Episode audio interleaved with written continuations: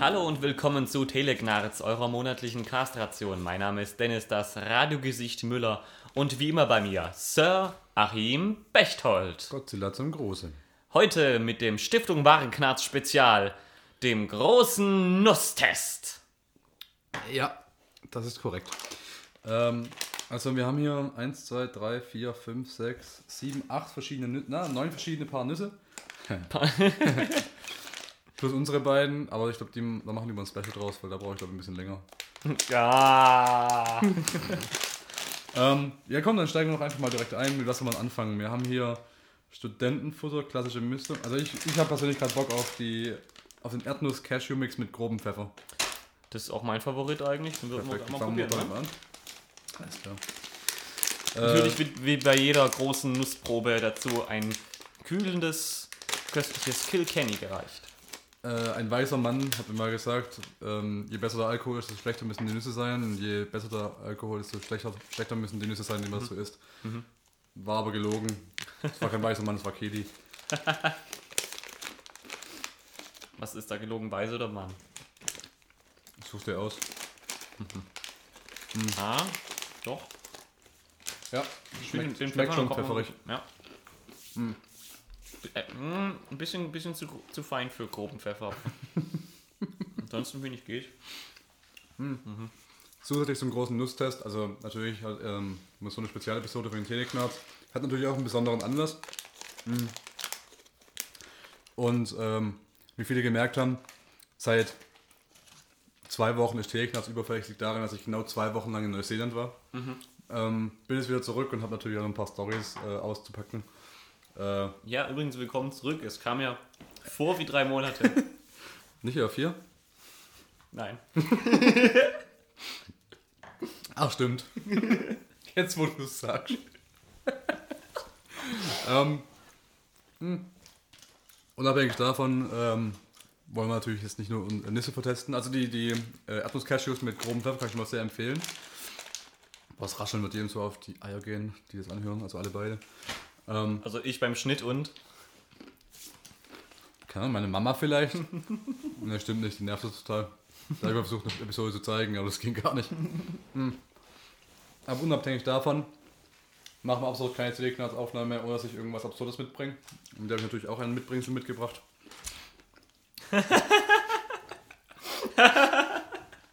also wenn ich äh, auf Reisen bin und unterwegs irgendwelche Dinge sehe, die mich an irgendwie wen erinnern, die ich kenne, dann nehme ich das in der Regel einfach mal mit.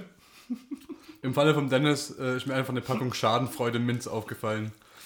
Und ähm, ich habe eigentlich auch gezögert, die zu kaufen, habe aber eigentlich gedacht, ich möchte ihm das mitbringen und ich erwarte aber auch, dass jedes Mal, wenn ein potenzieller Schadenfreude-Moment auftritt, du diese Packung rausnimmst und noch während dieser Situation vonstatten geht, einen dieser Minz einwirfst mit einem abgespreizten Zeige, äh, äh, Kleinfinger.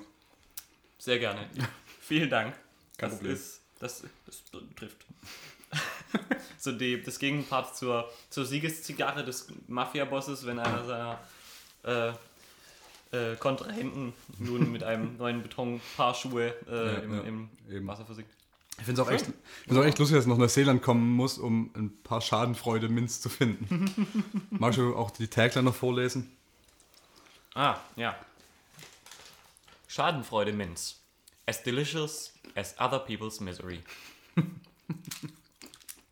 hm, 20 Gramm. So viel wiege ich ja. Ich kann auch eine, ja, es reicht auf jeden Fall das ganze Leben. äh, aber zumindest um die nächsten 10 Wochen satt zu machen. Mm. Ähm, ich überlege gerade, ja, ich kann es eigentlich erzählen, das Papst hört sich jetzt eh nicht an. Und garantiert nicht vor nächsten Sonntag. ähm, weil als ich dann halt so für mehr oder weniger fast den ganzen Freundeskreis, der mich so umgibt, was gefunden hatte, habe ich gedacht, okay, wenn ich jetzt für fast alle was mitbringe, muss ich eigentlich für alle was mitbringen, habe auch für alle was besorgt. Ähm, und ich gehe mal ein bisschen Vorgeschichte. Wir alle kennen Fapse.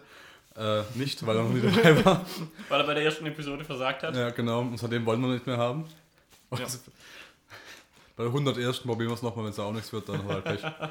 ähm, ähm, ich mal ein bisschen Vorgeschichte. Der Fapse ist ziemlicher Fan von Herr der Ringe und dementsprechend auch von Veta Workshop, also dieser äh, Practical Effects Workshop in Neuseeland, der quasi mit Peter Jackson auch groß geworden ist und Peter Jackson mit gegründet hat, soweit ich weiß auch. Und ähm, dieser Beta-Workshop hat in Wellington in Neuseeland auch so ein kleines Museum, wo man reingehen kann, haben da die ganzen Ausstellungsstücke drin. Da ich vielleicht später noch mal ein bisschen mehr davon. Da habe ich mich auch ganz köstlich mit jemandem unterhalten, der da arbeitet. Und äh, als ich da drin war, war halt so viel Herr der Ringe-Zeug auch und so viel Merchandise und so viele kleine Mitbringsel gab es da, ähm, dass ich gedacht habe, eigentlich soll ich beim Fabio was mitbringen. Aber andererseits hatte Fabio schon ein paar echt gute Geschenke von mir bekommen und ich eigentlich auch gleichzeitig nicht so wichtig ist, dass ich welche mitbringen sollte.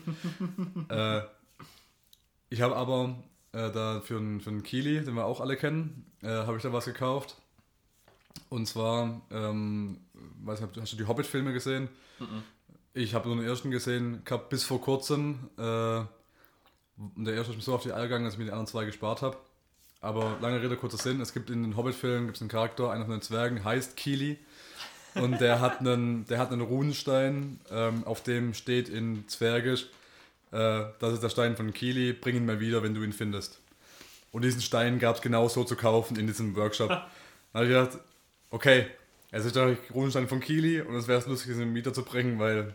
Ne, Ja. äh, und habe ihn dann gekauft und habe es dem Kili auch wieder gebracht. Er wusste natürlich nicht, was das ist, aber ich habe es ihm erklärt und dann fand er es auch witzig.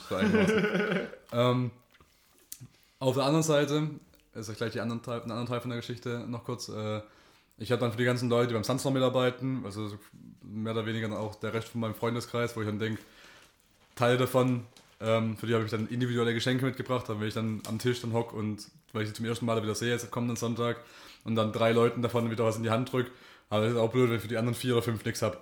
Deshalb habe ich quasi für den ganzen restlichen Schlons an Leuten habe ich äh, Star Wars Lutscher gekauft. Gab es da gerade im, im, im, nach Weihnachten gab es da im Ausverkauf.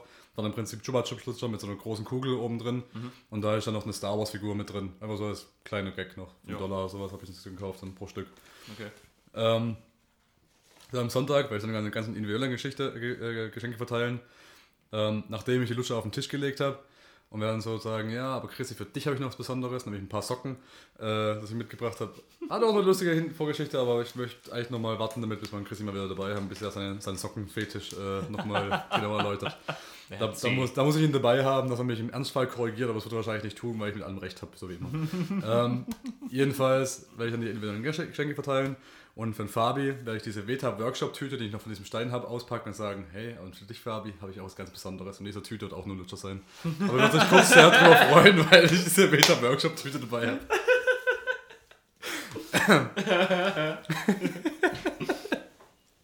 ja, so sehr mag ich den, dass ich mir so viel Gedanken drüber mache, zu verarschen, wie es nur irgendwie geht. Schon ein bisschen so ein Genie des Bösen, ne? Ich habe es letztens auch gemerkt, gell? Also öfter als mir lieb ist, habe ich gemerkt, dass ich eigentlich als Filmschurke deutlich besser geeignet wäre. Ich sollte auf jeden Fall äh, mal probieren, mich in der Richtung zu betätigen, irgendwie Drehbücher in der Richtung zu schreiben. Ja, auf jeden Fall. Wird Zeit für nächste Portion Nüsse, oder? Ja. Ähm, wir hätten hier, die fallen mir jetzt auch gerade auf, so als Kontrast ein bisschen, Cashew-Erdnuss-Mix mit Honig und Salz. Äh, können wir gerne machen, ja. Alles klar. Was ist denn komm so dein vorläufiges Urteil zum Erdnuss Cashew Mix mit, gro mit grobem Pfeffer? Also ich finde ähm, diese Pfefferdinger generell immer sehr geil. Und ich bin auch ein Fan von Cashews, allerdings ein deutlich größerer Fan von Cashews als von Erdnüssen. Und dementsprechend ist mein Urteil, wäre besser, wenn es ein bisschen schärfer wäre. Also ich mag auch die Chili-Dinger lieber als das Pfeffer, weil der Pfeffer ist halt so, ja, ein bisschen würzig, aber auch nicht so richtig scharf. Und Wenn da einfach die Erdnüsse draußen wären und ein bisschen Chili statt Pfeffer, dann wäre es gut. Also im Prinzip hätte ich gerne Cashew-Chilis. statt- Ich hatte die Chilis letztens da und fand sie furchtbar. Ja? Ich habe mir vorhin noch im Rewe ähm, Edeka überlegt, ob ich die jetzt überhaupt mitnehme und dann dachte, ja, wenn, wenn er es dann frisst, fresse ich es auch nicht. Allerdings wiederum, in der, auf der anderen Seite bin ich auch sehr großer Fan von, äh, von Honig, äh, Cashews.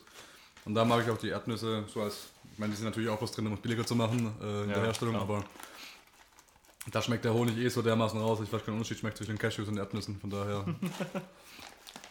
Zwischen den Cashews, den Erdnüssen und den Glasbüttern. Mhm. Ja, ich muss sagen, obwohl es gut und günstig ist, also essbar. ja, ja, kann man auf jeden Fall machen. Ich bin echt ein Fan für diesen Honigdingern.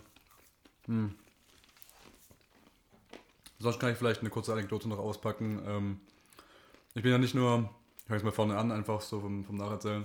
Ich bin ja nicht nur nach Neuseeland, sondern ich bin quasi über Tokio nach Neuseeland. Das war so der ausschlaggebende Faktor, warum ich diesen Flug gebucht habe. Das war, so im Normalfall wäre das halt echt ein furchtbarer Flug, weil es waren halt irgendwie 12, 13 Stunden von Frankfurt bis nach Tokio. Dann in Tokio 8 Stunden Aufenthalt. Äh, und dann war ich so bis Neuseeland. Und das ist halt eine endlose Reise, eine 33 Stunden, wie lange es gedauert hat insgesamt. Wäre es unser- einfach effizienter, in die andere Richtung vom Globus zu fliegen, damit sie die Erde unter dir wegdreht oder so. Ne, das ist die richtige Richtung. Achso, und das ist schon kürzer.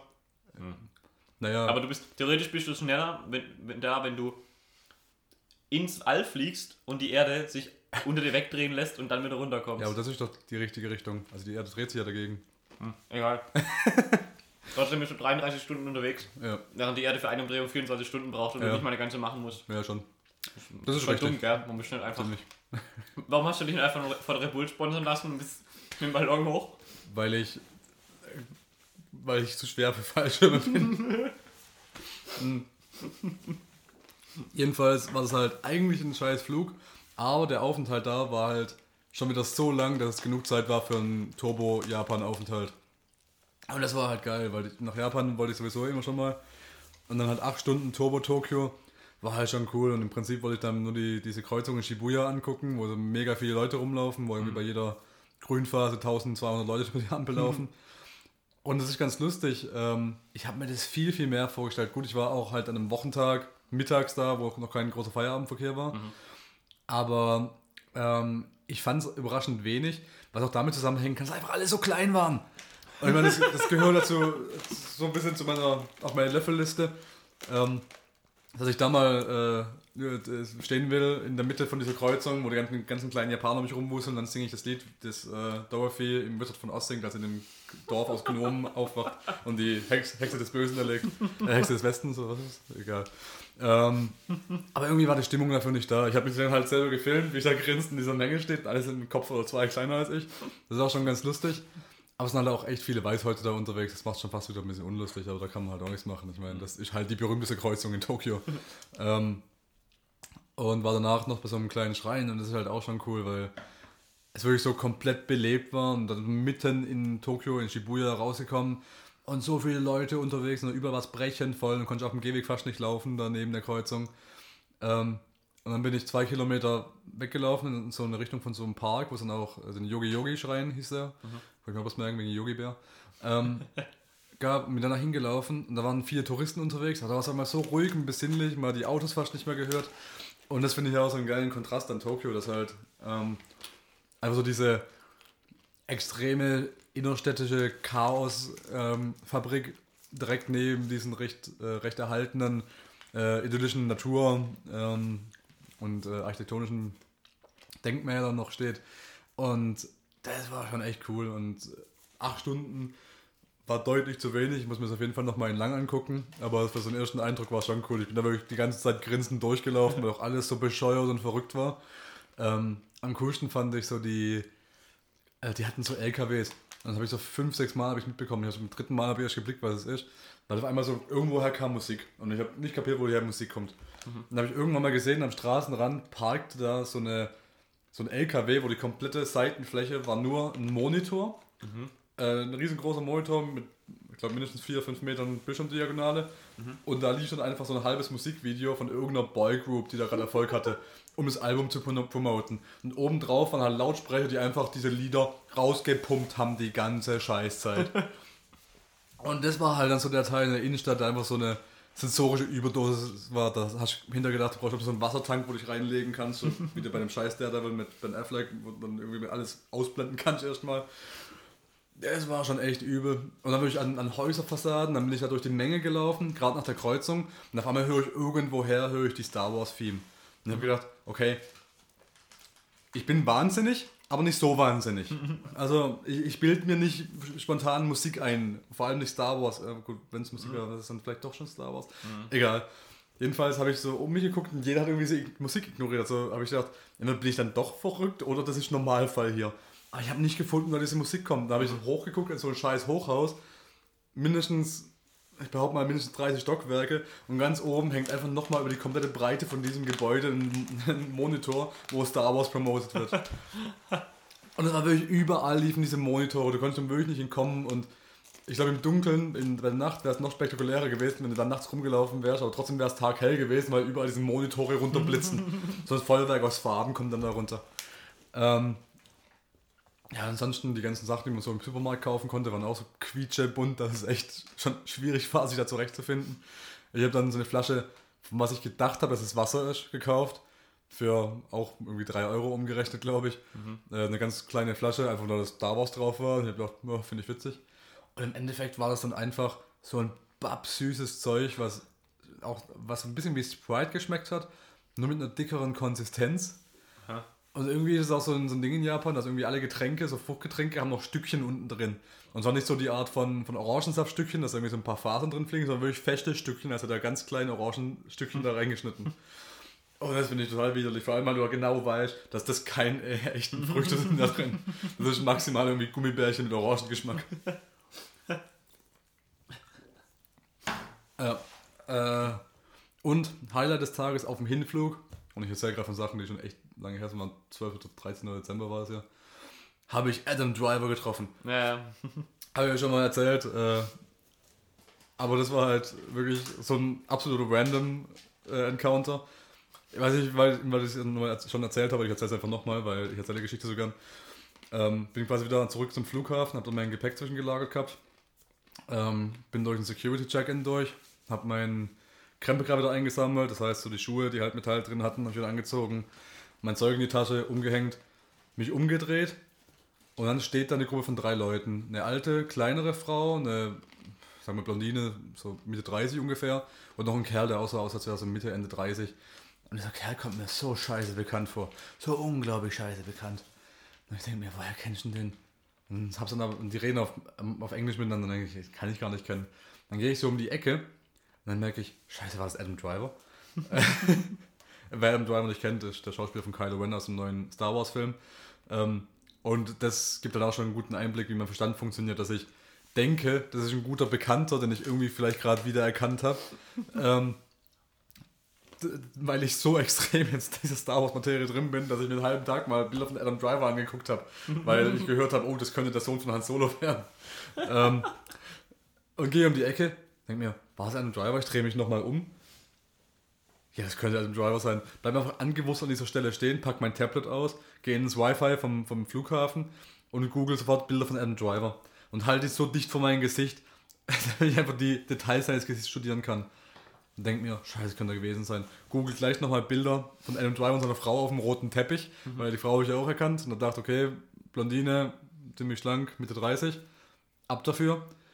Bilder gefunden, sofort von der Filmpremiere, wo Adam Driver gespielt hat, mit seiner Frau nebendran. Blondine, schlank, Mitte 30. Ich dachte, fuck, das ist er.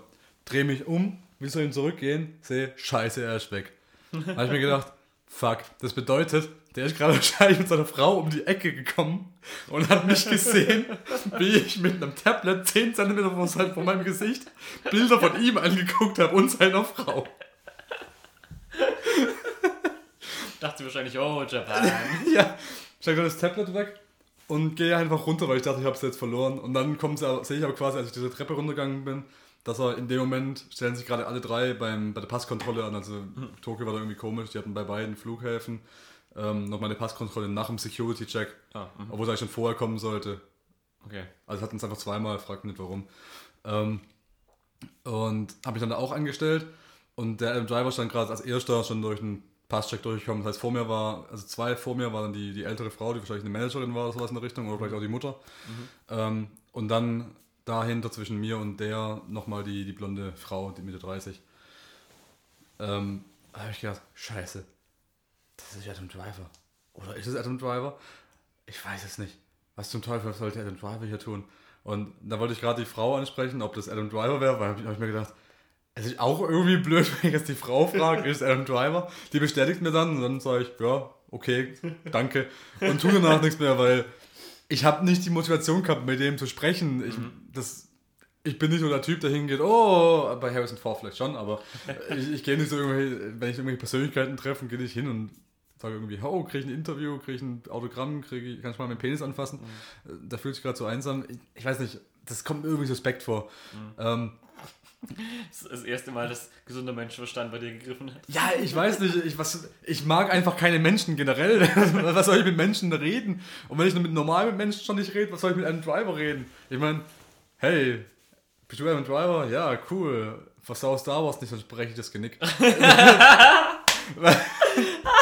was erwartest du, was ich einem Driver erzähle? Das wäre schon geil, vor allem wenn du dann irgendwie zwei Wochen später Adam Driver bei Jimmy Fallon siehst, Ja, wie, er, wie er die Story erzählt, wie ihm Star Wars meiner das Genick gebrochen hätte.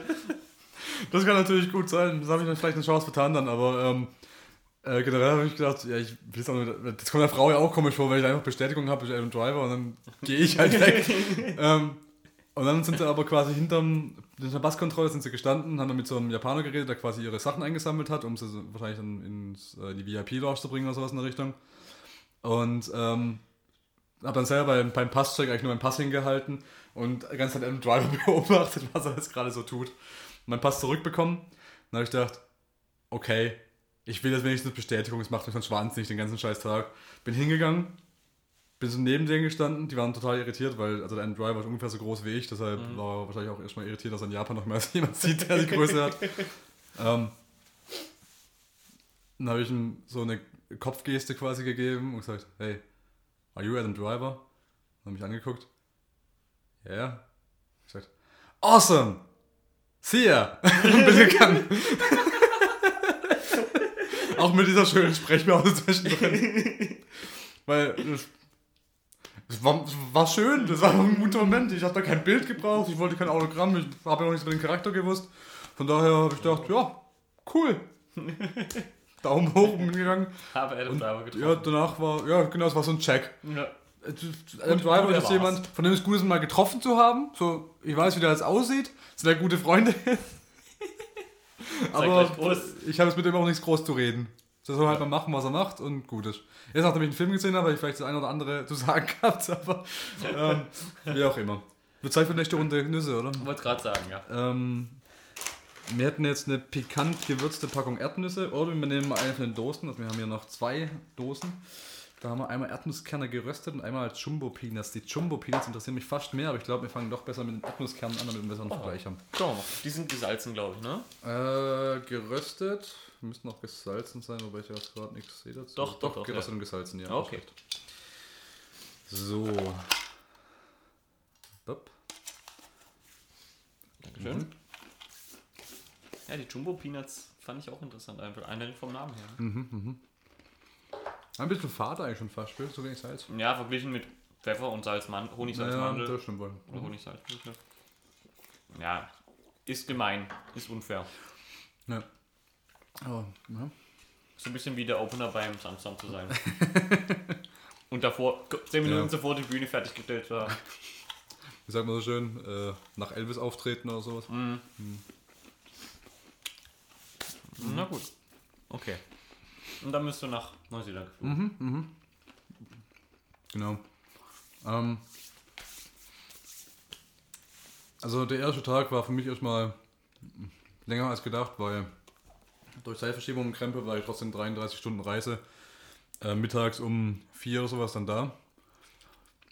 Und das war halt eine blöde Zeit, weil wenn ich da, ich war todmüde, aber wäre ich da gleich ins Bett gegangen, dann wäre halt ähm, der Jetlag richtig zum Tragen gekommen. Und da bei Jetlag, fürs Jetlag ist es am besten, wenn man ähm, so in einen regulären Rhythmus kommt. Dann habe ich mich quasi sechs, sieben Stunden durch den Tag gequält, bin ich mal duschen gegangen, habe versucht, mir Energy Drink aufzufrischen, einfach damit ich so einen Tag noch durchkomme, bin um 10 Uhr schlafen gegangen.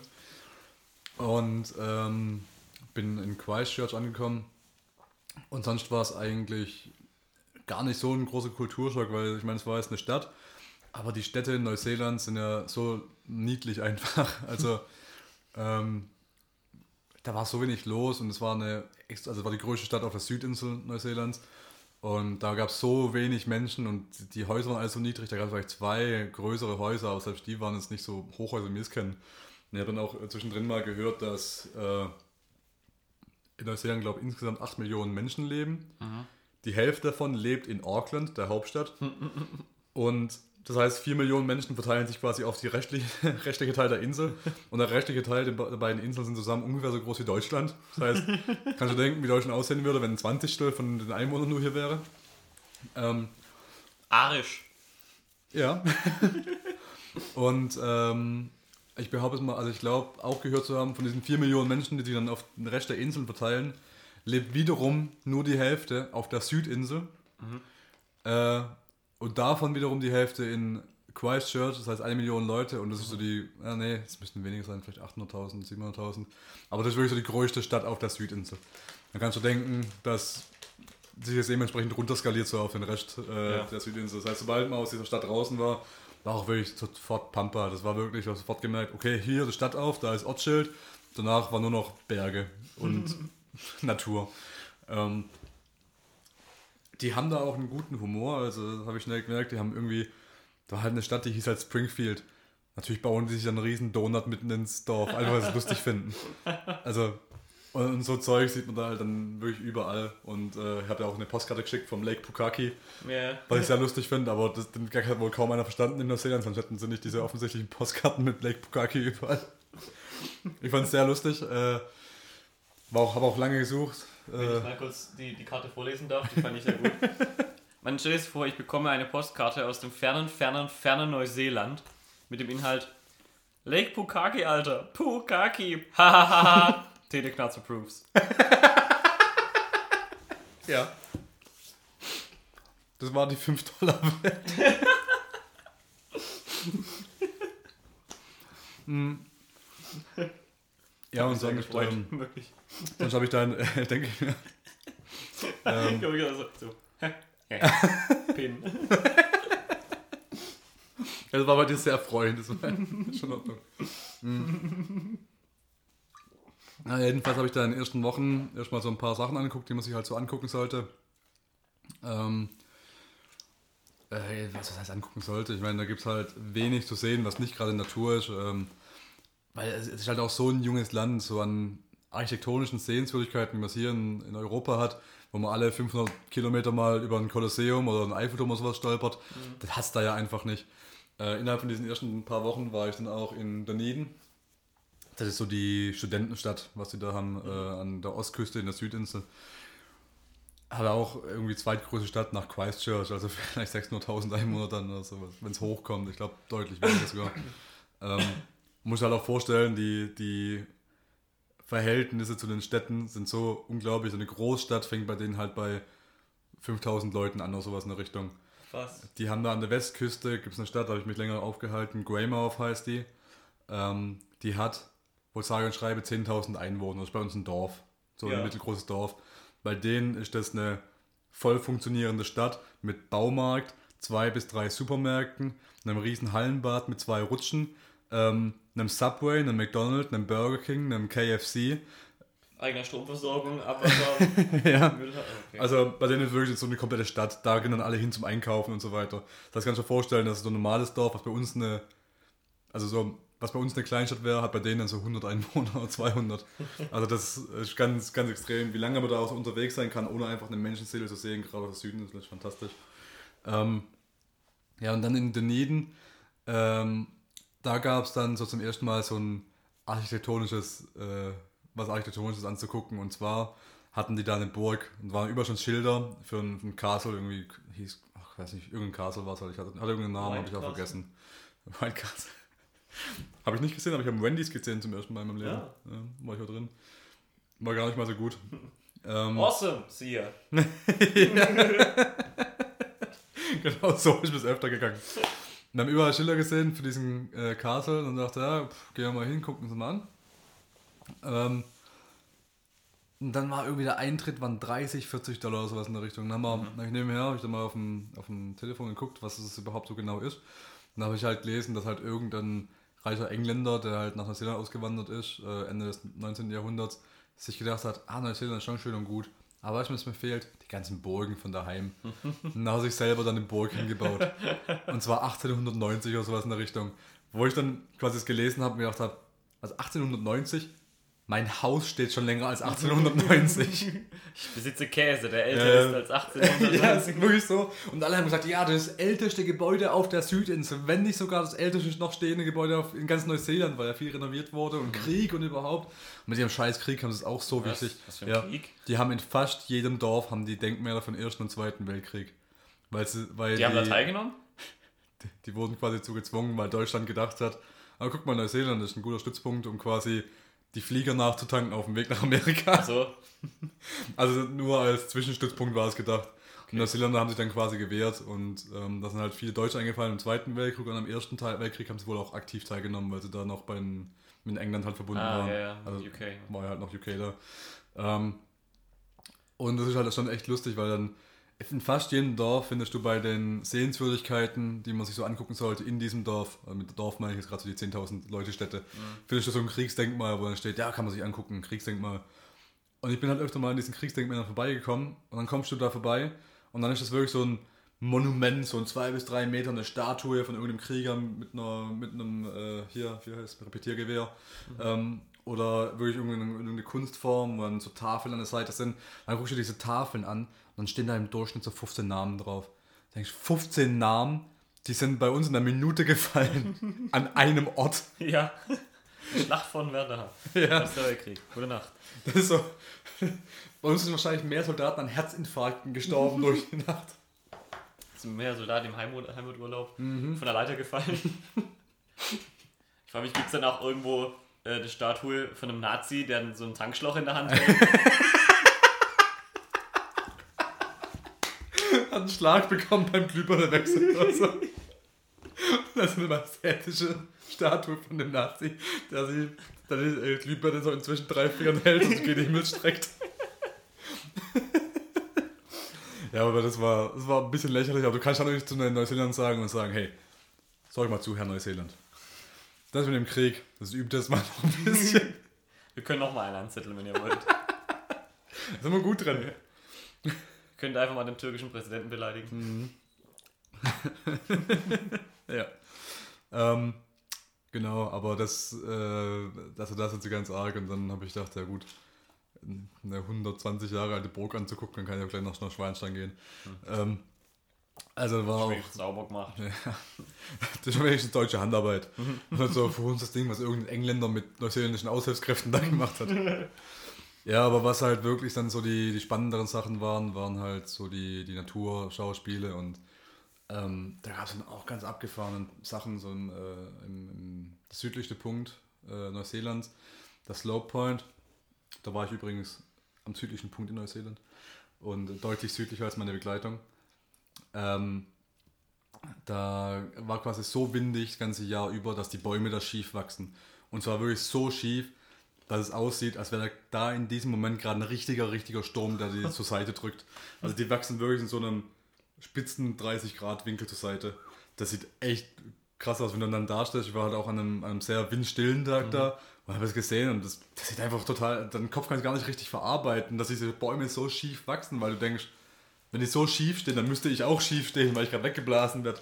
Aber ähm, solche Sachen sind halt dann überall, weil äh, durchaus fantastisch dass fast, jede, fast jedes Biom kommt irgendwo in Neuseeland mal vor. Da gibt es dann so Strandwüste, da gibt es äh, dichte Wälder, Berge, man kann Skifahren da, man kann da baden gehen. Das ist ähm, gerade auf der Südinsel, da, die wurde berühmt dafür, dass man zu einer, gut, so einer bestimmten Jahreszeit kann man da morgens um 10 Uhr Skifahren gehen und mittags um 15 Uhr am Strand baden.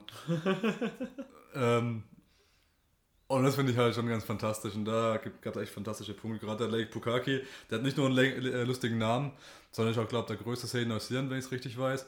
Und der war so verdammt lang, dass ich zwei Tage gebraucht habe, um da einmal drum, also um eine kurze und eine lange Seite rumzulaufen. Das heißt, für die komplette Umrundung habe ich vier Tage gebraucht. so groß ist dieser. Fuck. Ähm, ja, und dann ähm, habe ich irgendwann am 1. Januar habe ich dann meine große Wanderung begonnen. Aber bevor wir davon erzählen, wie wär's noch mit einer Runde Nüsse? Oh, wenn du mich so Jumbo fragst. Peanuts gleich weitermachen? Ja, machen wir die Jumbo Peanuts. Sehr gut. Ich frage mich gerade, in was für einem Winkel man eigentlich Niedler groß macht.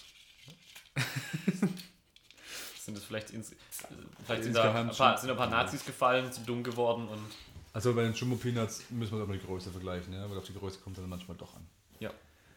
Ja. Sind so- größer. Sie sind größer. Aber vielleicht so anderthalb Mal, also ja, ein halbes Mal größer vielleicht, wenn überhaupt. ich würde sagen 15 1,3 oder so. Ja, ja. Naja. Hm. Schmecken sie auch größer? Schmecken auf jeden Fall salziger als die anderen. Echt? Ja, ein bisschen. Gut, mehr Oberfläche, mehr Salz. Stiftung Warenknarz. Lutschnüsse seit, 19, seit 1890.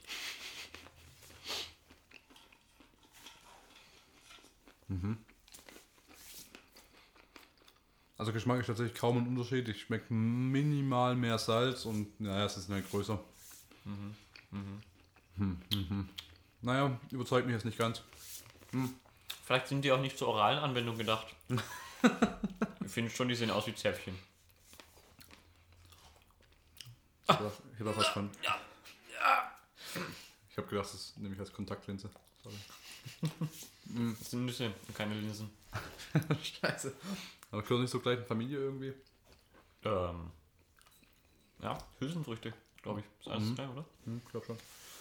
Ähm, Na, wenn es so ist, ich habe noch rote Linsen draus. oh. ah, die Macht der Linsen habe ich äh, vorgestern bemerkt, da war ich wieder Blutspenden. Meine Eisenwerte ist wieder äh, Eisonne Spitze. ähm, Ähm, das war das jetzt ironic gemeint? scheiße, er ist einfach besser als ich. ähm, Das war klar, ironisch. Jedenfalls ähm, ist es den Linsen zu verdanken. Da habe ich so viel von gefressen, das will ich gar nicht wissen. ähm, genau, und am 1. Januar habe ich meine große Reise begonnen und zwar war da mein Ziel, den Te Araroa, der ist, ist so ein äh, ja, Wanderweg, der komplett durch die ganze Länge von Neuseeland geht. Ein bisschen vergleichbar mit dem Jakobsweg, den wir hier in, in Europa haben.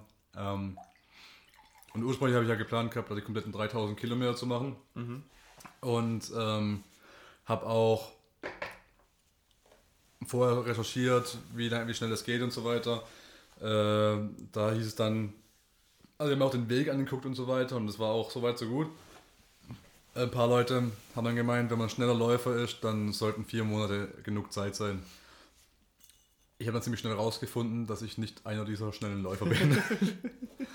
Das Hauptproblem war eigentlich, was du halt bei aller Recherche nirgendwo rausfinden kannst, wenn du nicht gerade dieses scheiß, scheiß Buch hast.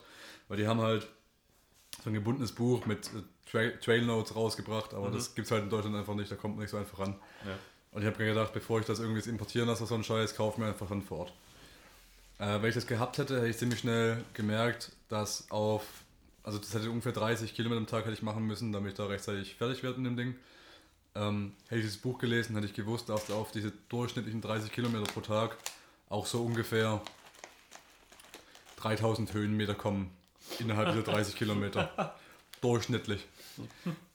Und das hätte dann gleich mal mir zu denken gegeben, weil äh, da gab es halt dann auch viele, viele Strecken, wo es einfach gnadenlos bergauf ging, äh, durch den Wald, mit rutschigem Untergrund, weil es gerade geregnet hat. Und da gab es manche Areale, da habe ich, also bei 30 Kilometer am Tag, wenn man 10 Stunden läuft, dann muss man halt 3 Kilometer pro Stunde mindestens schaffen. Und das ist im Hochsommer, wenn du noch genug Zeit hast, tagsüber noch Pause zu machen. Ähm, das ist 10 Stunden reines Laufen plus die Pausenzeit. Und das ist einfach nicht möglich. Äh, da gab es dann Areale, wo ich ähm, ne- einen Kilometer pro Stunde geschafft habe vielleicht. Ein Kilometer pro Stunde ist wirklich hart. Ähm, ich meine, genau das wollte ich ja auch, dass es wirklich so ein bisschen urtümlich äh, wirkt und man sich dann durch den Busch schlagen muss und so weiter. Aber teilweise war es schon übel und ähm, um so ein bisschen einen Vergleich zu schaffen oder um so zu veranschaulichen, wie das Ganze da ausgesehen hat, äh, nehme ich ganz gern so einen von meinen ersten harten ähm, Zwei-Tages-, Drei-Tages-Trips als Beispiel, äh, weil das so ein bisschen beispielhafter geworden ist, wie, wie, das, wie das Ganze da ausgesehen hat. Da bin ich, habe ich auch relativ spät angefangen, was auch meine Schuld war.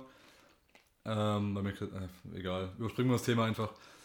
Jedenfalls habe ich da schon 12 Uhr mittags an, äh, losgelegt. Und da ging es dann vom Strand, also war so ein Strand direkt am Meer, habe ich da angefangen. Da ging es vorher schon zwei Tage, ne, drei Tagesmärsche habe ich da hingebraucht, als ich noch langsam angefangen habe. Und äh, war in der Nähe von, vom Meer, war ich dann so, so einem Campingplatz. Habe dann mittags oben losgelegt und bin dann Richtung Norden gelaufen, ziemlich strikt. Und da ging es dann in den Longwood Forest.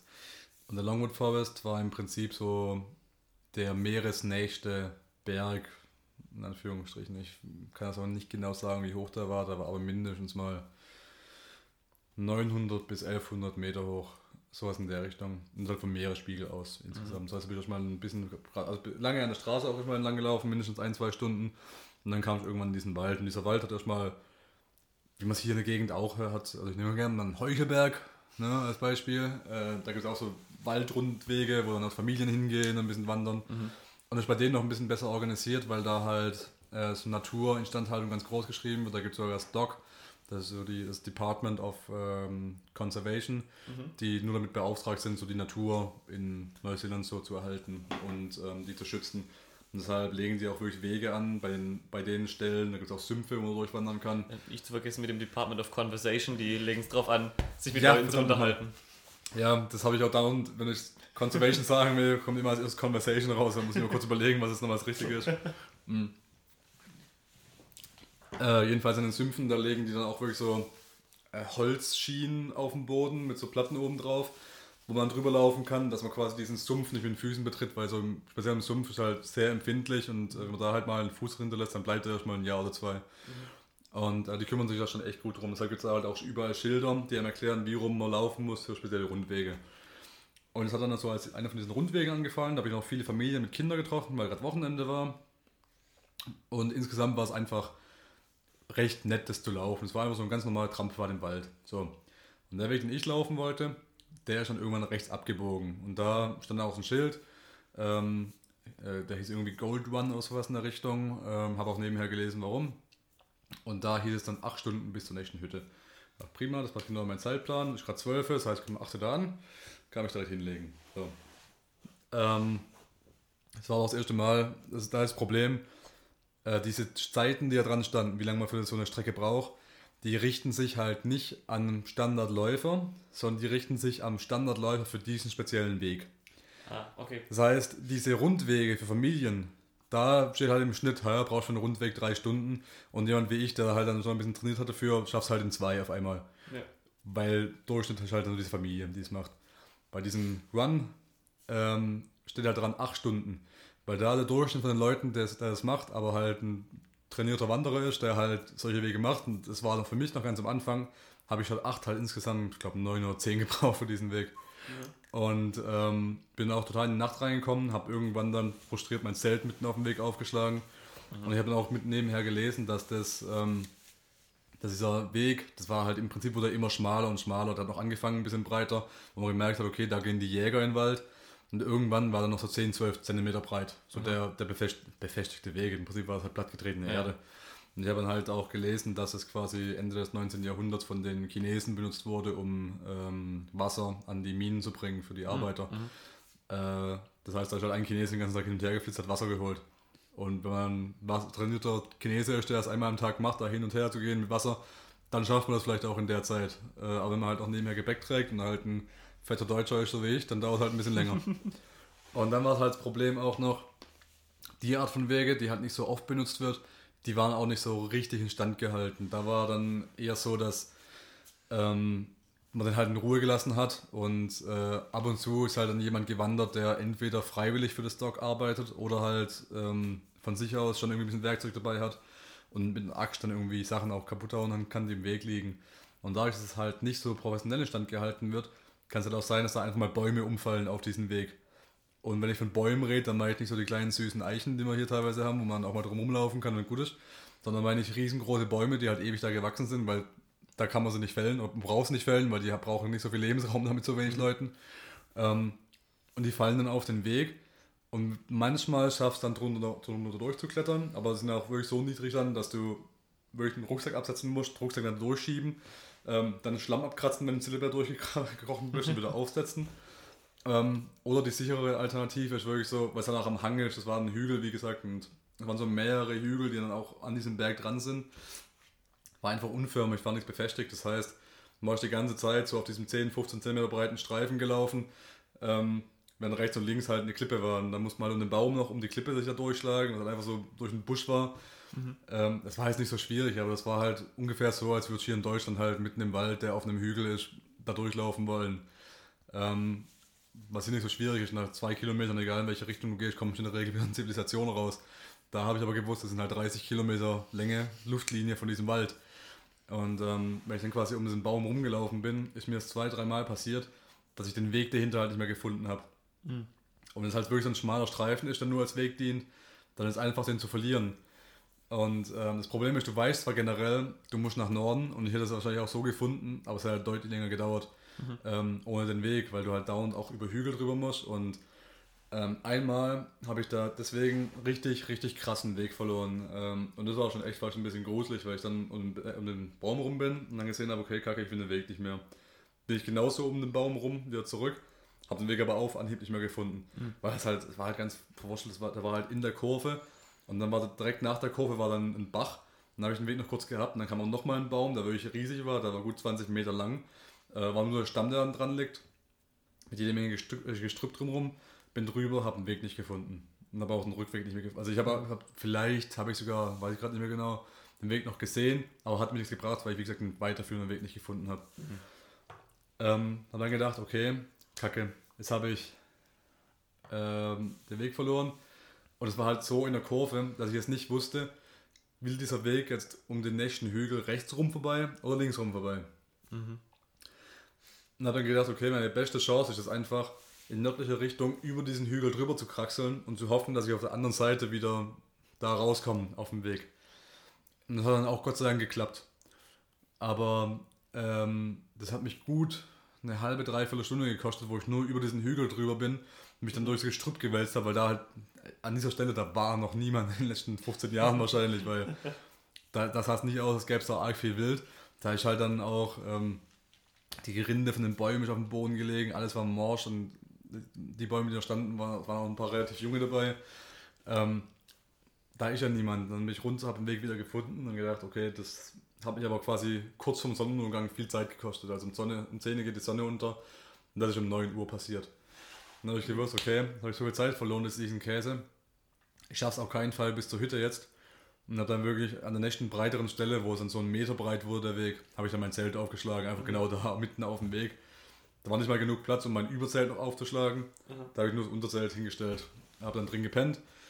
Und war schon echt dunkel, als ich es aufgeschlagen habe. Deshalb habe ich auch nicht so genau meine Umgebung gesehen. Nächsten Morgen aufgewacht und habe dann gesehen, dass ich so zwei Meter entfernt gekämmt habe von so einem Baum, der dessen Mast, äh, Mast, Ast, Ast, nein, der, der Haupt, der Stamm, Stamm, Stamm ist in der Mitte gebrochen ähm, und der obere Teil vom Stamm ist nach links gekippt. Das heißt, dieser Stamm ist im Prinzip wie so ein T ähm, balanciert mhm. und gelehnt gegen noch so einen anderen Baum. Wenn der aber runtergekippt wäre, dann wäre einfach auf mein scheiß Zelt gekippt. habe ich aber nicht gesehen, das habe ich ja schon nächsten Morgen gesehen und da habe ich gedacht, wow, habe ich echt mal Schwein gehabt. und ähm, dann ging es weiter und es wurde halt immer ein bisschen feuchter, weil man ist halt immer höher gekommen und der Weg ging halt immer stetig bergauf. Da war es noch nicht so, dass es wirklich gestört hat oder anstrengend wurde, aber es ging immer so leicht ein bisschen bergauf. Und dann war ich irgendwann, kam ich von diesem Weg runter und dann kam so eine befestigte Kies, so ein Kiesweg kam, der halt mal als Zulieferweg für wahrscheinlich Holzfäller sowas gemacht wurde und auch benutzt wurde. Und äh, kurz bevor es da hochging, war auch ein schöner Moment. Ähm, da bin ich auf einmal an so einer Schlammwand angekommen. Da war vor mir wirklich einfach eine Wand aus Dreck. Und so ein Absatz im Weg und zwei, also so ein Meter 70, Meter 80 überhalb von mir. Also ich konnte noch drüber gucken, wenn ich auf Zehenspitzen bin. Ja, wobei, ja, auf Zehenspitzen konnte ich auf jeden Fall besser drüber gucken. Habe ich gesehen, okay, da geht halt der Weg weiter. Das ist halt mhm. einfach so ein Absatz da drin. Ähm, weil sich natürlich auch keiner darum kümmert, das irgendwie ein bisschen smoother zu machen und irgendwie Dreck hinzuschaufeln, dass man da leicht hochgehen kann. Ja. Habe ich gedacht, ja, wie komme ich da jetzt hoch?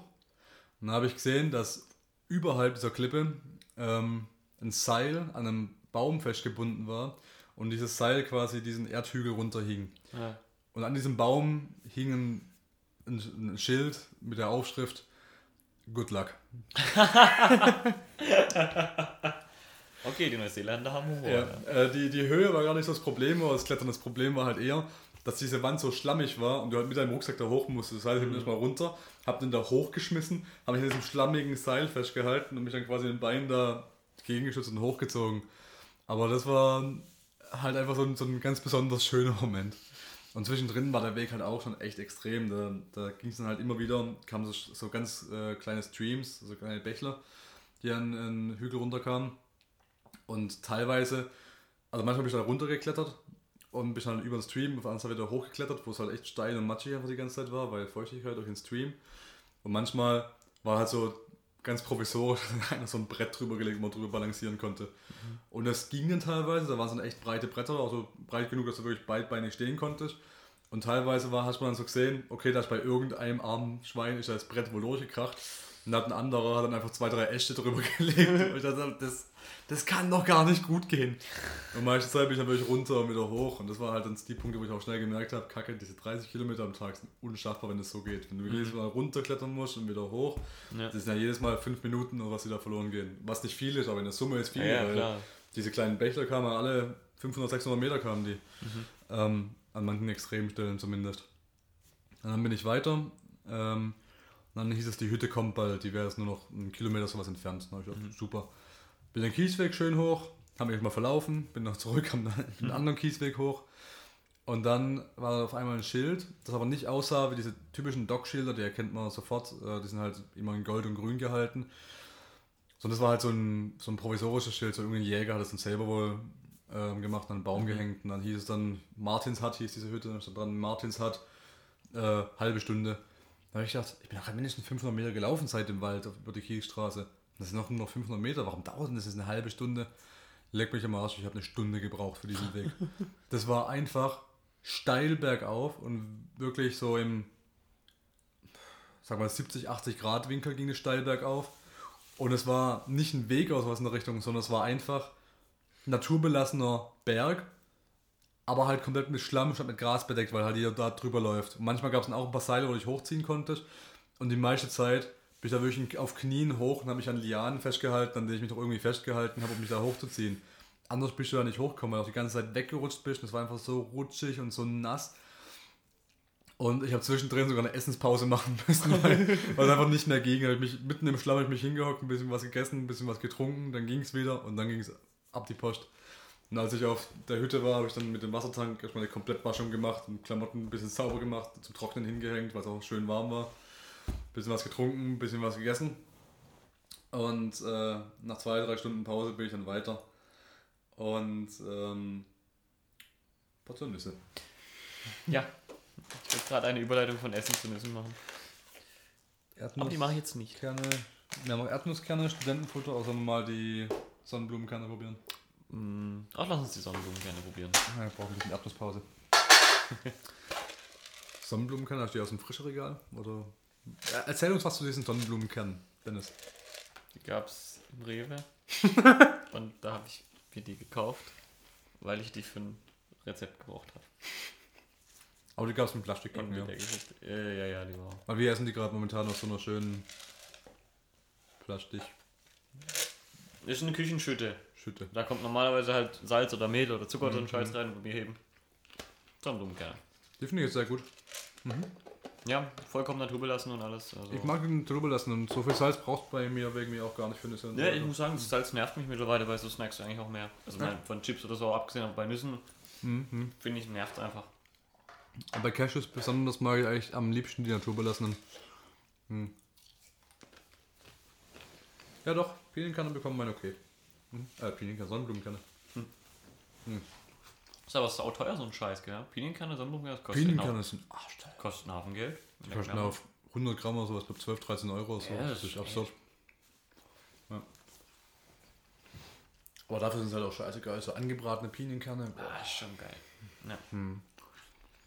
ja ich habe die auch, glaube ich, bei dem Rezept irgendwie mit angebraten, die Sonnenblumenkerne. Hast schon mal, hast Ich meine sogar, ich hätte mir die sogar als Ersatz für Pinienkerne geholt.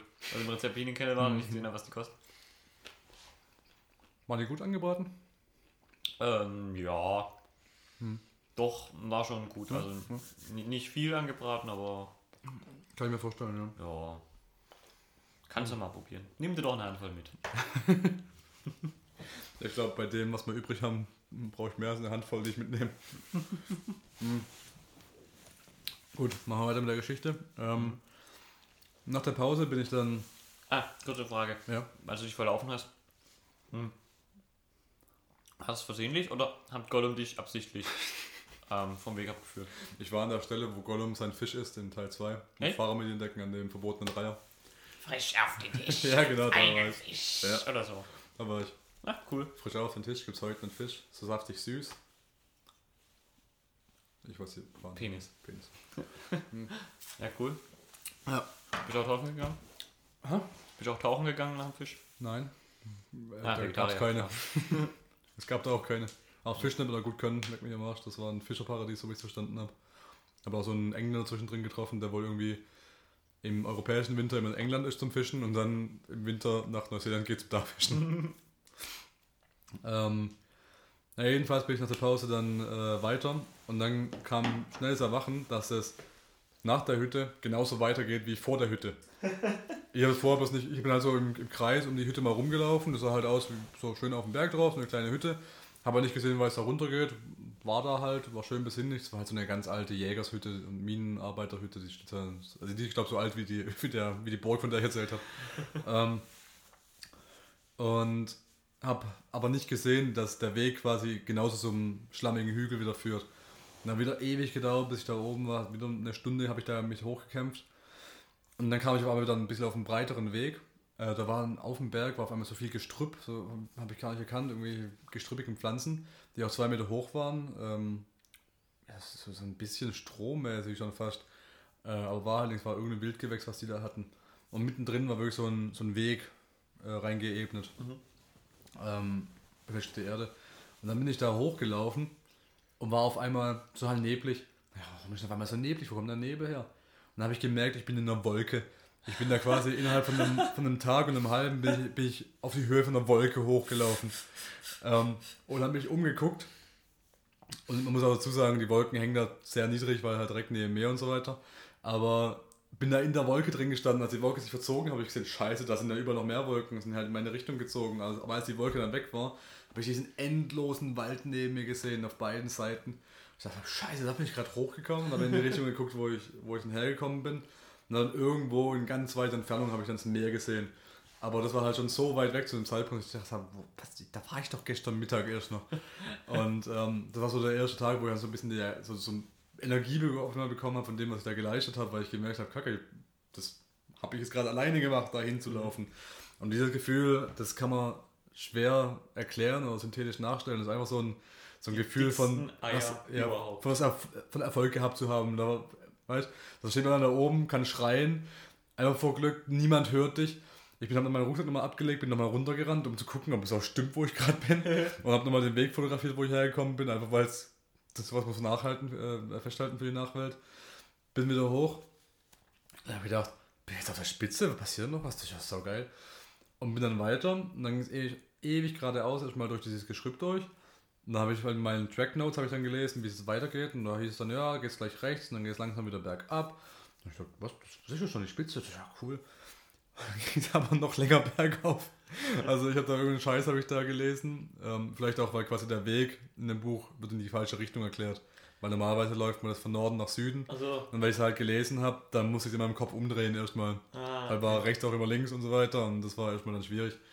Ähm, bin ja weitergelaufen, dann ging es noch weiter geradeaus und dann ging es halt auch so ein bisschen steiniger, wo es dann, wo man, also das sind ganz tolle Stellen immer, wo man auch so aus seinem Laufrhythmus, da, da, da wirst du nicht so schnell langweilig mit dem Laufen, wo dann wirklich auch so Steine kommen, wo dann so ein bisschen treppenartig dich dann hocharbeiten musst. Mhm. Und auf einmal war ich dann in einem Moor und es sah original aus wie der, das, das Totenmoor in yeah. Herr der Ringe, wo die Elfen drin begraben liegen. Yeah. Genau so sah es da aus, auch mit diesen kleinen Wassertümpeln zwischendrin mhm. und so, so düster neblig und überall nur diese braunen Büschel an irgendwelchen Gewächsen und bin da durchgelaufen und es war einfach auf einmal schweinekalt, weil es noch höher als die Wolke halt war. Deshalb war es auf einmal so nieslich, weil auch mhm. teilweise in der Wolke drin war. Und ähm, war immer kalt und feucht einfach. Und da bin ich dann ewig nochmal zwei Stunden durchgelaufen durch diese AFMO und habe total gefeiert, weil es einfach total lustig war, dass es so Herr Ringe-mäßig da oben aussah auf einmal. Und ich dachte, haben, haben die es hier oben auch gedreht? Ich meine, mit Sicherheit gab es noch andere Berge, die so ähnlich ausgesehen haben. Aber ich finde es einfach den Gedanken lustig, dass wir teilweise hier hochlaufen oder äh, wir sind angestellt wird und ähm, habe ich auch viel Fotoshooting gemacht. Und auf einmal kommt dieses Gestell, so ein Holzgestell, ähm, was halt markiert, einen Gipfel markiert hat. Mhm. Und das hat dann so ein Geweih dran gehabt. Und ich habe aber keinen, in meinen Trail, Trail stand nichts davon. Da habe ich gedacht, Wickerman, ob von dir gleich Nicolas Cage. bin da hingelaufen und stand auch nichts Großartiges zu, irgendwie keine großen Hinweistafeln oder Erklärungen. Ja, da soll das ein Gipfel sein. Wo ist nochmal der Weg? also zu dem Zeitpunkt war dieses Gewächs halt schon so dicht, dass halt alle eineinhalb Meter war, es waren so Büschel an diesem Gras. Und ähm, da verliert man halt ziemlich schnell aus den Augen, wo man eigentlich hin muss. Äh, weil dann halt die Wege, also man sieht halt überall gleich aus, weil dieser Weg war die ganze Zeit nur so ein Trampelpfad, wo ich Füße über die Jahre hinweg diesen Weg platt getreten haben. Aber das war im Prinzip ja auch bloß Erde und Erde war da überall, wo nicht dieses Gewächs war. Und ob sich jetzt der eine Typ dann entschieden hat, rechts rum um ein bisschen rumzugehen oder links rum, da, weißt du, das splittert sich auf einmal in verschiedene Wege. Ähm, dann war ich bei diesem Gipfelkreuz, hab gemerkt, scheiße, ich finde den Weg nicht mehr und ich weiß halt auch nicht so genau, wo ich hin muss, weil generell nach Norden, aber auf allen vier Seiten von diesem Gipfelkreuz sah es gleich aus, es ging leicht bergab und es gab diese Büsche.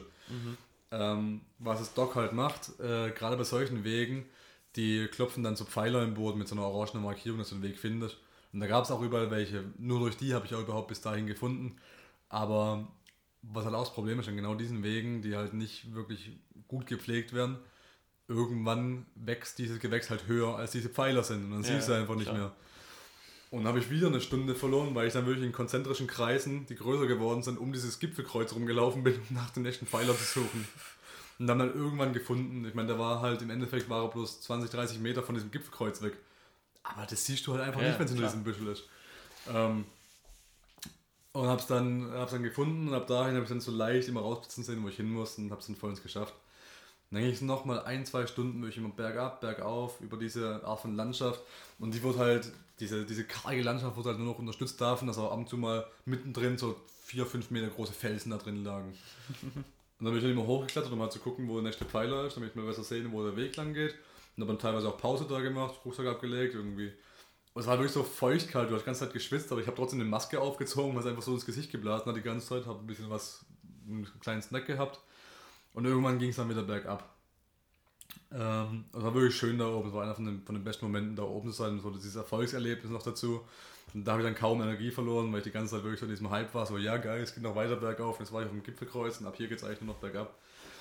Und irgendwann ging es dann wirklich bergab äh, und zwar ziemlich steil, ungefähr so wie bei den, deshalb war ich auch echt froh, das von Süden nach Norden gelaufen zu sein, weil es war mindestens genauso steil wie äh, die Stelle, wo ich beschrieben habe, wo ich mehr geklettert bin an Lianen entlang, als dass ich da gelaufen bin. Nur halt bergab. Und das ging dann auch ganz schön auf die Knie, weil halt immer dich abfangen musstest, aber es ging dann so am Ende vom Tag dann doch besser. Ähm, weil da habe ich mich dann auch mit den Ständen gearbeitet und so weiter, mich dann da festgehalten, immer so ein bisschen runtergelassen. Mir hat es trotzdem zweimal auf die Fresse gelegt, aber was soll's. Ähm, und dann bin ich irgendwann unten angekommen, und zwar in so einer alten Mine, die nicht mehr, nicht mehr genutzt wird. Äh, Mine, Steinbruch, meine ich. Im Steinbruch. Dann habe ich gedacht, super. Das war mein Tagesziel, bin dann unten angekommen, habe gedacht, also muss ich wirklich vorstellen, ich habe jetzt meinen Rucksack abgelegt und habe mich viermal im Kreis gedreht, um mich zu versichern, dass ich auch wirklich in diesem Steinbruch bin und wirklich aus diesem Wald draußen bin. Wo man auch so einen befreienden Schrei einfach mal loslassen kann. Und das, äh, das war einfach auch ein schönes Gefühl, da unten zu sein. Dann habe ich gedacht, super, geil, hier schlage ich irgendwo mein Zelt auf, scheißegal. Äh, war zwar über Steinboden, dann habe ich gedacht, da drüben im Wald wird schon irgendwas gehen. Dann habe ich meinen Rucksack angeguckt und gesehen, oh kacke, ich habe meine Powerade Flasche verloren. Also da, ich habe zwei Flaschen dabei, ich habe eine große 1,5 Liter Wasserflasche und eine Powerade Flasche, wo ich halt Wasser nachgefüllt habe. War einfach schön zum Trinken, was einen Sportfluss Verschluss Ja. hatte. Ja, habe ich die verloren. Also gut, gut, das ist ein bisschen blöd, aber ich habe noch meinen Wasserschlauch, also die 1,5 Liter Flasche habe ich schon lange leer getrunken gehabt. Habe meinen Wasserschlauch ange, angeguckt und habe gesehen, dass der ein Leck hatte. Fuck. Und der war quasi hinten dran an meinem Rucksack und ich habe da quasi beim Runterweg habe ich schon gemerkt, oh, es wird ziemlich feucht. Dann habe ich gedacht, ich spritze mir gerade selber Schlamm am Arsch, weil ich die ganze Zeit bergab laufe. Ja. Ne, das war der Wasserschlauch, der gerissen ist und mir langsam auf den Fuß getröpfelt ist. Scheiße. Und da war dann noch vielleicht 200 Milliliter drin. Ich habe dann gedacht, scheiße. Und habe die dann teilweise getrunken. Ja, Ich dachte, ich habe es noch, insgesamt habe ich dann noch aus der großen Wasserflasche was gehabt und insgesamt noch 200 Milliliter übrig gehabt, wenn es hochkommt. Dann habe ich gedacht, okay, das ist Kacke. Hier im Tal, im Steinbruch, gibt mit Sicherheit keinen Strom, wo ich Wasser nachfüllen kann. Also ich, Neuseeland ist auch so sauber in den Wildnisgebieten oder in der Mitte von nirgendwo.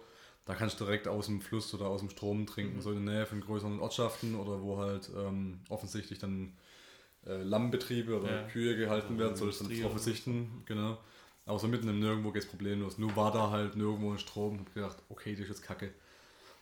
Weil zwei Möglichkeiten. Entweder ich laufe jetzt heute noch die nächste Strecke und dann ging es nach nur noch bergauf. Also so eine Zubringerstrecke für diesen Steinbruch war da und die hat hochgeführt auf den nächsten Berg, der nochmal so hoch war wie dieser scheiß Longwood First Berg. Nur ging halt nur eine Kiesstraße hoch. Ähm, und obendrauf war so, ein Sende, so eine Sendestation. Und dann habe ich gedacht, okay, entweder ich mache das heute noch, weil da dahinter stand auf meinem Buch, dass es da wieder Ströme gibt und auf dem Weg da hoch vielleicht auch ein paar kleinere. Das heißt, entweder mache ich das heute noch, aber wenn ich auf dem Weg bin, gehe ich noch ganz hoch, weil ich gehe garantiert nicht wieder runter und auf dem Weg kann ich halt nirgendwo campen. Ja. Oder ich mache das morgen, aber morgen ist definitiv die blödere Idee, weil ich werde über Nacht auch durstig. Mhm. Ich brauche so oder so trinken, egal ob ich mich jetzt bewege oder nicht. Dann habe ich mich entschieden, das noch zu machen und es war schon eine Stunde oder zwei vor Sonnenuntergang. Und dann bin ich wirklich diesen kompletten Scheißberg über die Straße noch hochmarschiert. Und das war ein offizieller Weg, ja. Ich bin dann nirgendwo eingebrochen. Da war mittendrin in der Straße so ein Riesentor, so ein Sicherheitstor. Und dann musste ich dann ganz links und dann war neben der Straße ging es komplett bergab. Und dieser, diese, neben diesem Tor war ein riesiger Zaun, der auch so ein Sicherheitszaun. Aber wenn du ganz nach links gegangen bist, konntest du dich an, der, an dem äußersten Teil von dem Zaun festhalten und dann quasi dahinter dich vorbei bewegen. Aha. Quasi über der Klippe, das heißt, du bist mit den Füßen so an der Klippe schon gestanden, hast dich an den Zaun festgehalten und bist dann drumherum geschwungen. Das war der offizielle Weg. Fuck. Da stand auch ein Schild, dass man das machen soll. Und bin dann drumherum und dann noch weiter bergauf und habe dann irgendwo dahinter habe ich dann so ein, klein, so ein kleines Bächen gefunden, wo ich dann mein Trinken nachgefüllt habe. Und dann war es erstmal okay. Dann habe ich mir auch ein bisschen mehr Zeit gelassen und habe dann irgendwie insgesamt äh, statt, ich habe eine Stunde habe ich dann doch gebraucht, aber für den letzten Teil, der eigentlich genauso lang war, habe ich den größten Teil gebraucht. War dann oben in dieser Sendestation, habe dann lustigerweise auch zwei Leute getroffen, die ich an den vorigen Tagen schon getroffen hatte. Und da war auf einmal auch scheiße zum Campen, weil es halt um diese Sendestation rum war halt nur Betonfläche. Und eigentlich ist Wildcampen verboten in Neuseeland, aber ich habe halt gesehen, okay, hier ist definitiv niemand. Diese Sendestation ist nur so rudimentär in Betrieb, da geht nur jemand hin, wenn es ein Problem gibt. Ja. Ähm, und habe dann da oben mein Zelt aufgeschlagen und das war so das Ende vom Tag. Und dann mit so, mit so Wet Wipes habe ich dann noch einigermaßen gesäubert, dass ich nicht mein Zelt voll stinke und meinen Rucksack, äh, meinen, meinen Schlafsack komplett dreckig mache. Aber das war so im Prinzip mein erster richtig, richtig harter Tag. Und den nehme ich so gerne als Beispiel dafür, um zu erklären, warum ich diese 3000 Kilometer nicht komplett gemacht habe. ähm, weil das waren, obwohl es so anstrengend war und es ein Tag war, da habe ich um, um 7 Uhr bin ich da aufgestanden. Ähm, und um kurz vor 10 habe ich da mein Zelt aufgeschlagen. Das heißt, ich war 15 Stunden unterwegs. Aber streckenmäßig waren es trotzdem nur 26 Kilometer. Wenn überhaupt. Ich glaube, es waren weniger. Alter, leck mir am Arsch. Es, es erinnert mich, also diese Erzählung erinnert mich irgendwie an, an Erzählungen von Leuten, die geträumt haben, dass sie aufwachen. Und dann aber immer noch Ja, ja. im Traum waren. So ungefähr, kann man sich so ungefähr die Landschaft in Neuseeland vorstellen. Ja. Ah, endlich geschafft. Nicht. Ja. Und das Lustige ist, ähm, da habe ich auch gemerkt, dass ich das nicht ganz schaffen werde, ich selber, weil, ähm, also da, da haben so die ersten äh, Verdächte dahingehend, haben sich da eingeschlichen. Ähm, weil danach ging es nochmal den Berg runter und da bin ich am nächsten Tag bin ich mit den zwei Jungs dann gelaufen. Und es war eigentlich ganz nett, das war jetzt nicht so furchtbar anstrengend. Da musste man auch ab und zu mal so ein bisschen Moorteil durchqueren. Das war alles schön moosig, das hat sich eigentlich angefühlt, es müssten da gleich irgendwelche Wurzelzwerge aus den, aus den Seiten rausspringen. Ähm, weil wirklich alles grün war, sogar die, die Stämme von den Bäumen waren grün wegen dem Moos. Ähm, dann ging es aber leicht bergab und irgendwann mal draußen, dann ging es noch Kiesweg, der nochmal irgendwie 8 Kilometer lang da rausgeführt hat und dann waren wir wieder bei einem Highway und die Highways, da sind bei uns Landstraßen, das darf man nicht so voll nehmen, ähm, wo auch nur ab und zu mal Autos vorbeikamen. Und es ging dann quasi rechts Richtung Osten äh, zu einer Stadt, Stadt namens Otautau.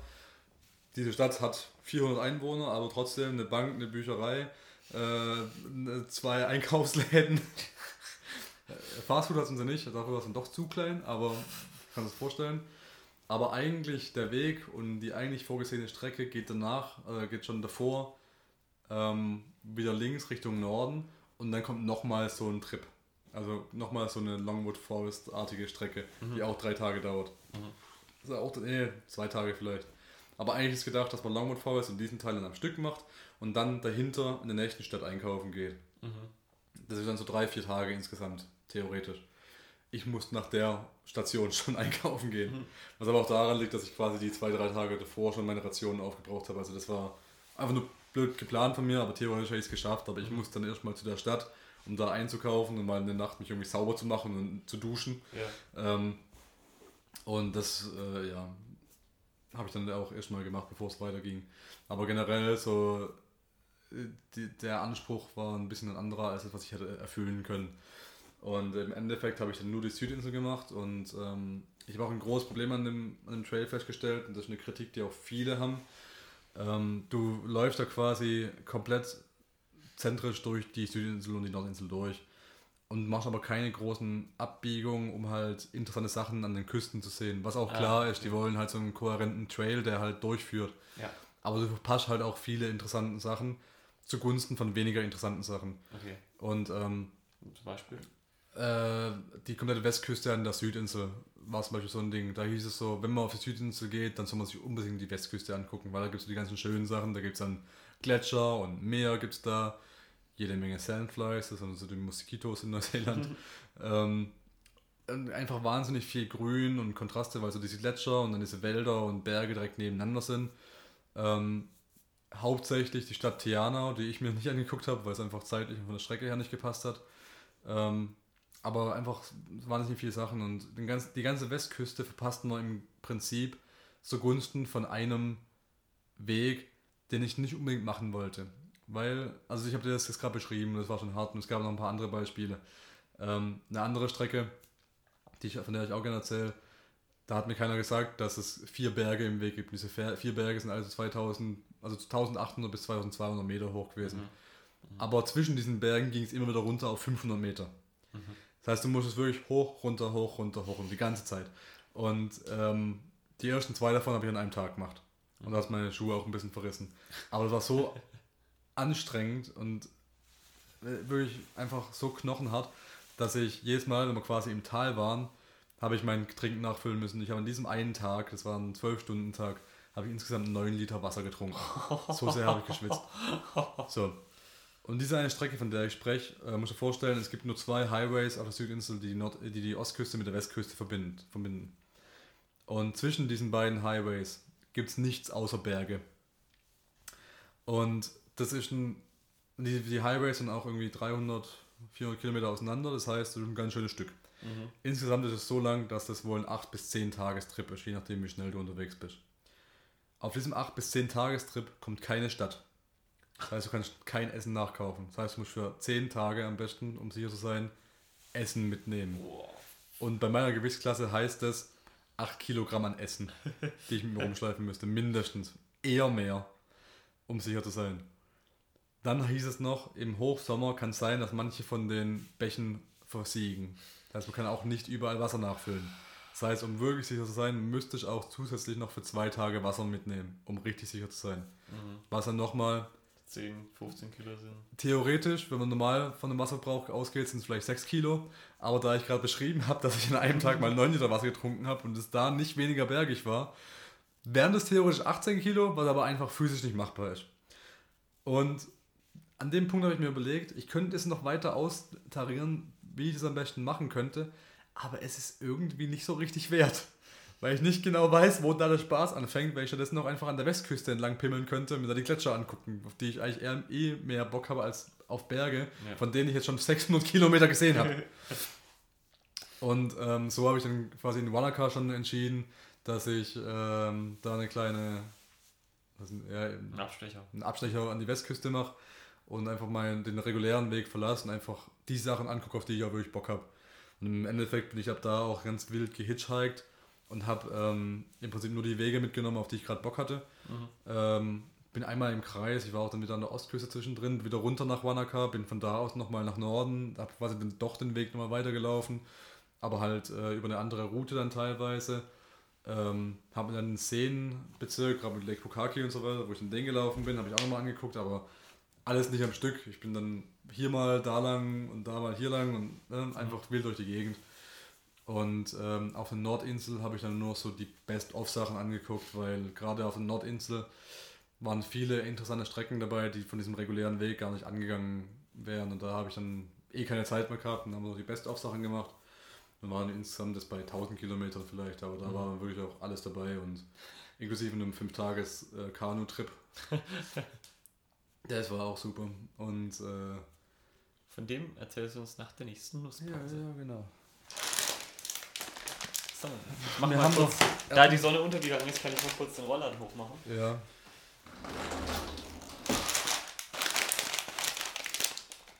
Los. Was haben wir denn als nächstes? Wir haben äh, pikant gewürzte Erdnüsse. Wir haben Mixnüsse geröstet. Studentenfutter oder Erdnusskerne? Hat man Erdnusskerne nicht eigentlich schon? Das ist Äh, das ist so alles Erdnuss. Ah, Dann, dann, dann lass das Sparen wir uns mal die? Erdnusskerne. Die sind so halt geröstete ungesalzen, das ist der Witz. so. Ja, die diskreditieren wir kommen. also dann haben wir einen Mix, Mixnüsse, geröstet, Studentenfutter oder Erdnüsse bekannt gewürzt. gewürzt. Also da du kein Erdnuss-Fan bist, können wir die ja schon. Dann pikante Erdnüsse, komm. Was soll's. Wir haben's doch. Schmeiß die Fuffis durch den Edeka.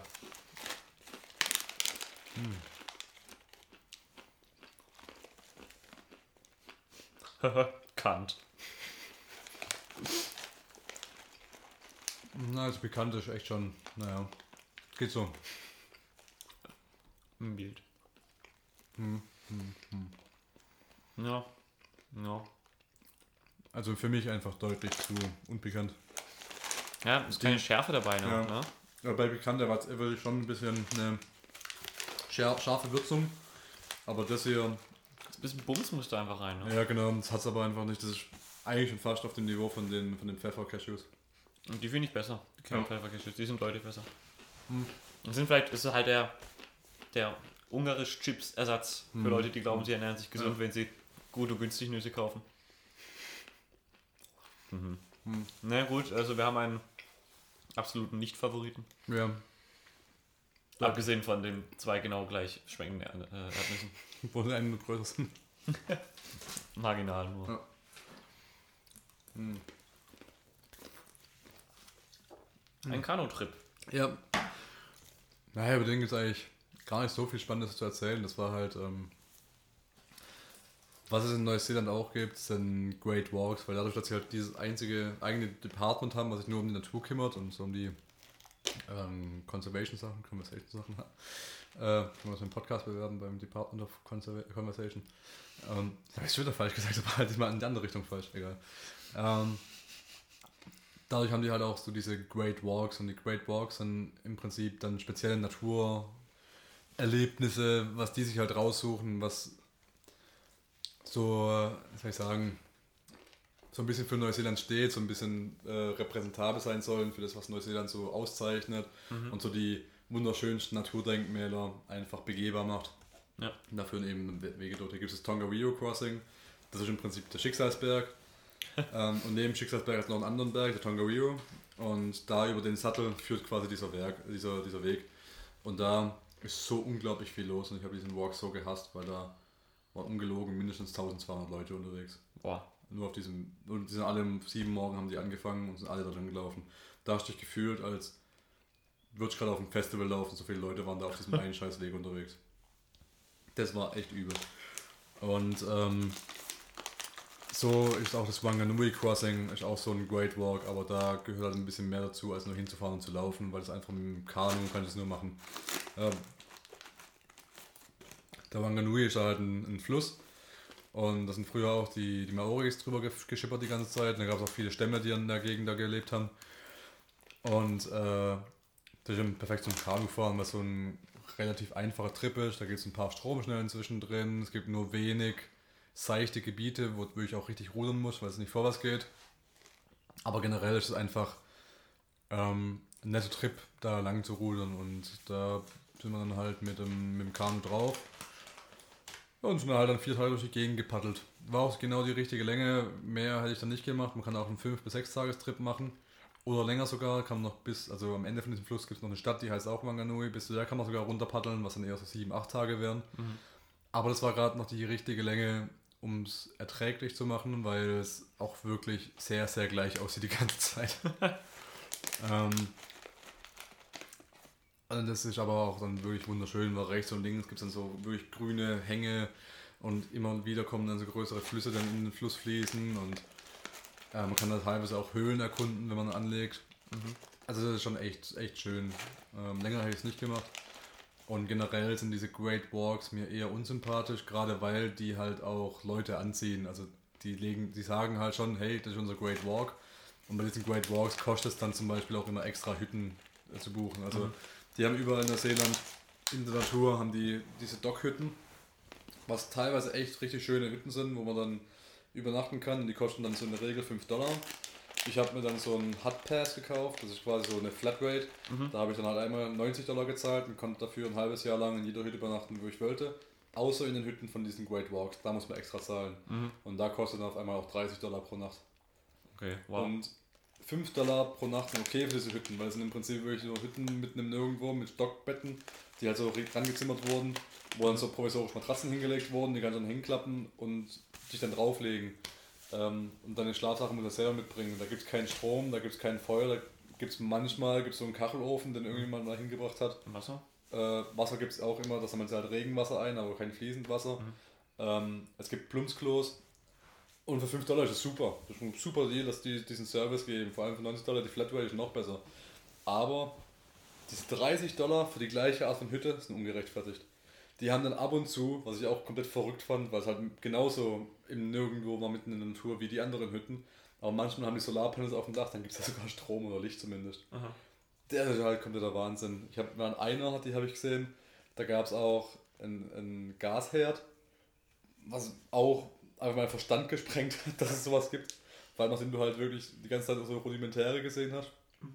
Und äh, aber dementsprechend war das so voll und überlaufen und irgendwie haben alle nur dieses, dieses, diese Great Walks gemacht, was auch gleichzeitig irgendwie die einfachsten Dinger sind, weil die natürlich auch mit dem Auto meistens erreichbar sind, so einigermaßen. Ähm, dass es da so touristisch war, dass ich da keinen Bock drauf hatte. Vor allem auf diese Kommerzialisierung nicht. Und ähm, die Marlboro Sounds war auch sowas, da ganz im Norden von der Südinsel, äh, wo das ist quasi so eine ganz schmale Landlinie bloß, die eher aussieht wie so vereinzelte In äh, Inseln, die halt irgendwie noch über Landweg verbunden sind miteinander. Und da hat es an dem Ufer, am Meeresufer, hat es da überall solche Lodges, also wirklich so äh, Urlaubszielorte mit, Ja, ja. mit Pool und mit einer Bar und Penthouse-mäßig. ja genau und so, äh, so einzelne Hütten, also richtige Hütten dann mit Wasserzufuhr und alles drum und dran, auch so im Berg waren. Also das war komplett verrückt, also nicht nur ein Hotel stand, war das einzige.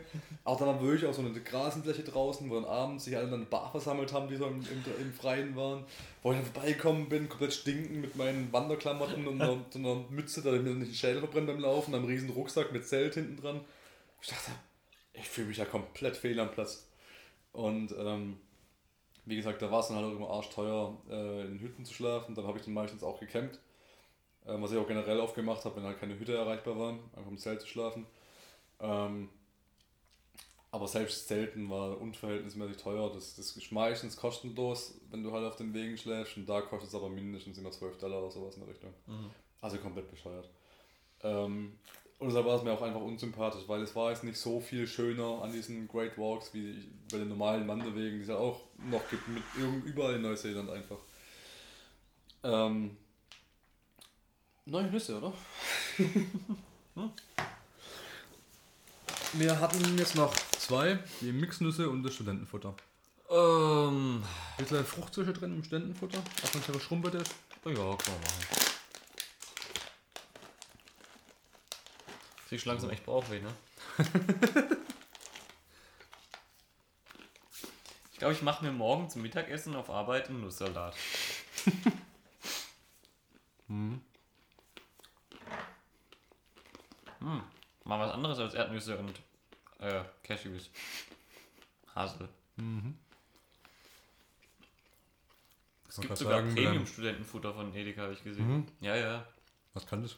Ich weiß nicht. Vielleicht kein Arsen drin oder so. kein Blei. Ich wollte gerade sagen, in deinem Bauchweh, bist du selber schuld. Noch vorher was ist, wenn du doch weißt, dass wir heute den großen Nuss machen. Ja, stimmt, da habe ich nämlich gedacht. Ich spiele aber auch manchmal eine Hohlnuss. Fand ich jetzt gar nicht schlecht. Mm, Die Rosinen schmecken ein bisschen mehr raus, aber die schmecken nicht so fad wie bei manchen von den Studentenfuttern.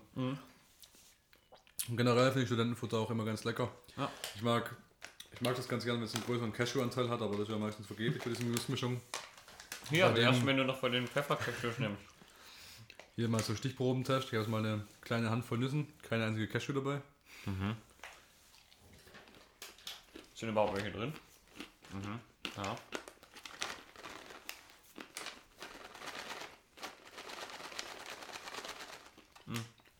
Was ich auch schon rausgefunden habe, Das ist gerade unsere Tätigkeit Trüffelmaschine übrigens. Da ist ja eine. Zwei. Sind aber auch kleine Cashews, muss man sagen. Naja. Muss man aufpassen. Ähm, diese Cashew-Erdnuss-Mixes, kannst du mir mal checken. Habe ich nämlich schon mal geguckt beim, beim Norma. Ähm, die Cashew-Erdnuss-Mix, das darf man nur so nennen, wenn auch mehr Cashews als Erdnüsse drin sind. So, das ist Erdnuss-Cashew-Mix. Genau, so Ah. ah. Erdnuss-Cashew-Mix nennen. Und meistens ist es dann so, dass es genau 1% mehr Cashews als Erdnüsse hat, damit sie quasi trotzdem noch Geld sparen, aber trotzdem Cashew-Erdnuss-Mix nehmen dürfen. Weil bei so einer Schriftart, gerade bei den Edeka, Cashew-Erdnuss-Mix mit Honig und Salz, da liegt halt Cashew als erstes und die Erdnuss geht so ein bisschen unter und ich halt was, boah, Cashew-Mix geil. Ja. Weil die meisten Leute auch mehr äh, eher auf Cashews stehen, die aber halt teurer sind. Ja. Und jetzt gucke ich auf die Rückseite und sehe auch 33% Cashewkerne, 32% Erdnusskerne. Ha. Da hat Stiftung Warenknarz mal wieder aufgedeckt. Testen wir es mal andersrum. Beim Erdnuss-Cashew-Mix. Da sind es 54% Erdnusskerne und 36% Cashews. da haben sie ja wohl drauf verzichtet. Was ist denn bei dem Nussmix, den wir noch nicht angebrochen haben? Ähm, da sind wir bei 49% Erdnüsse, 25% Cashewkerne, 14% Mandeln und 9% Haselnüsse. Okay, also Erdnüsse sind einfach das günstigste wahrscheinlich zu produzieren. Ja, ja, die, die sind mit Abstand die günstigste Nuss. Ich habe danach kommende Walnüsse und dann. Echt? Ja, Also ich habe ja auch äh, im Zuge der Sonnenblumenkerne und Pinienkern-Aktionen, habe ich auch gesehen, gibt es diese, diese Walnussbeutel und die sind auch brutal teuer. Also da kostet schon ein Kilo sieben. Aber die äh, Kerne. Äh, Ja. ja, die Kerne. Ja, genau. Aber äh, die- irgendwie schon so um die 7 Euro pro Aber ich meine bei. 200 Gramm oder Ich meine, bei Walnüssen sind die sind sie günstiger, wenn man nicht die Kerne, sondern die ganze Walnuss nimmt, die man selber Ach so. knacken muss. Ja gut, die kriege ich auch von meiner Oma aus dem Garten. Ja. Aber genau, weil die halt auch in Deutschland gescheit wachsen, sind die, glaube ich, billiger, wenn man sie direkt mit den Nüssen nimmt. Die sind, glaube ich, bloß teuer zum Produzieren, aber sie halt die Kerne haben. Ah, okay. Nur bei Cashews machen sie das nicht, dass sie die komplette Frucht verkaufen. Es ist einfach so absurd, echt, die da rauszufiltern. Wie sieht eine Cashew Kennst Frucht du nicht? aus? Nee. Das ist ganz komisch, das sieht aus, ich glaube, also das ist auf jeden Fall total absurd. Ähm, das ist eher so eine grüne Frucht und die hat innen drin so ein, auch so, so ein Fruchtfleisch Ja. und da drin ist die Cashew. Ah, okay. Also wie, wie so eine, äh, mh, Macadamia? Wie nee, wie eine Mandel eigentlich im Prinzip, mit, Ah, der, mit okay. der Hülle. Mhm. Ich weiß nicht, ob sie auch Stacheln hat, aber auf jeden Fall so sieht es aus und dann ist innen drin in so einer Flüssigkeit die, die Cashew. Hm. Und ich, da kann es sein, dass ich, dass ich Kacke erzähle, das können wir aber auch gleich recherchieren. Ich glaube, diese, dieses Fruchtfleisch oder dieses Wasser da drin hat noch irgendwas Besonderes. Entweder ist es giftig oder säuerlich oder sowas in der Richtung. Mhm. Also nicht für Menschen giftig, aber irgendwie sowas in der Richtung ist das noch. Und das werde ich jetzt recherchieren, weil es mich interessiert. und du musst so lange Zeit überbrücken. Äh, schon wieder. Also, mein Redeanteil in der letzten halben Stunde. Ja. Erzähl mir einen Schwank aus deinem Leben. Ein Schwank aus meinem Leben. Ähm, mein Leben ist langweilig. Hm. Hey, du machst Teleknarz, das ist doch. Kriegst du mit nicht die Frauen rum im, im, im Puff? Ja, von dem vielen Wer Werbegeld, das wir einnehmen. Ja, genau. Ah, das sieht nicht aus wie eine Mandel, aber das sieht auf jeden Fall absurd aus. Hier sieht das eher aus wie eine Paprika. Ja, wie eine, wie eine Vampirpaprika, die Kopf überhängt. Kopf überhängt, ja.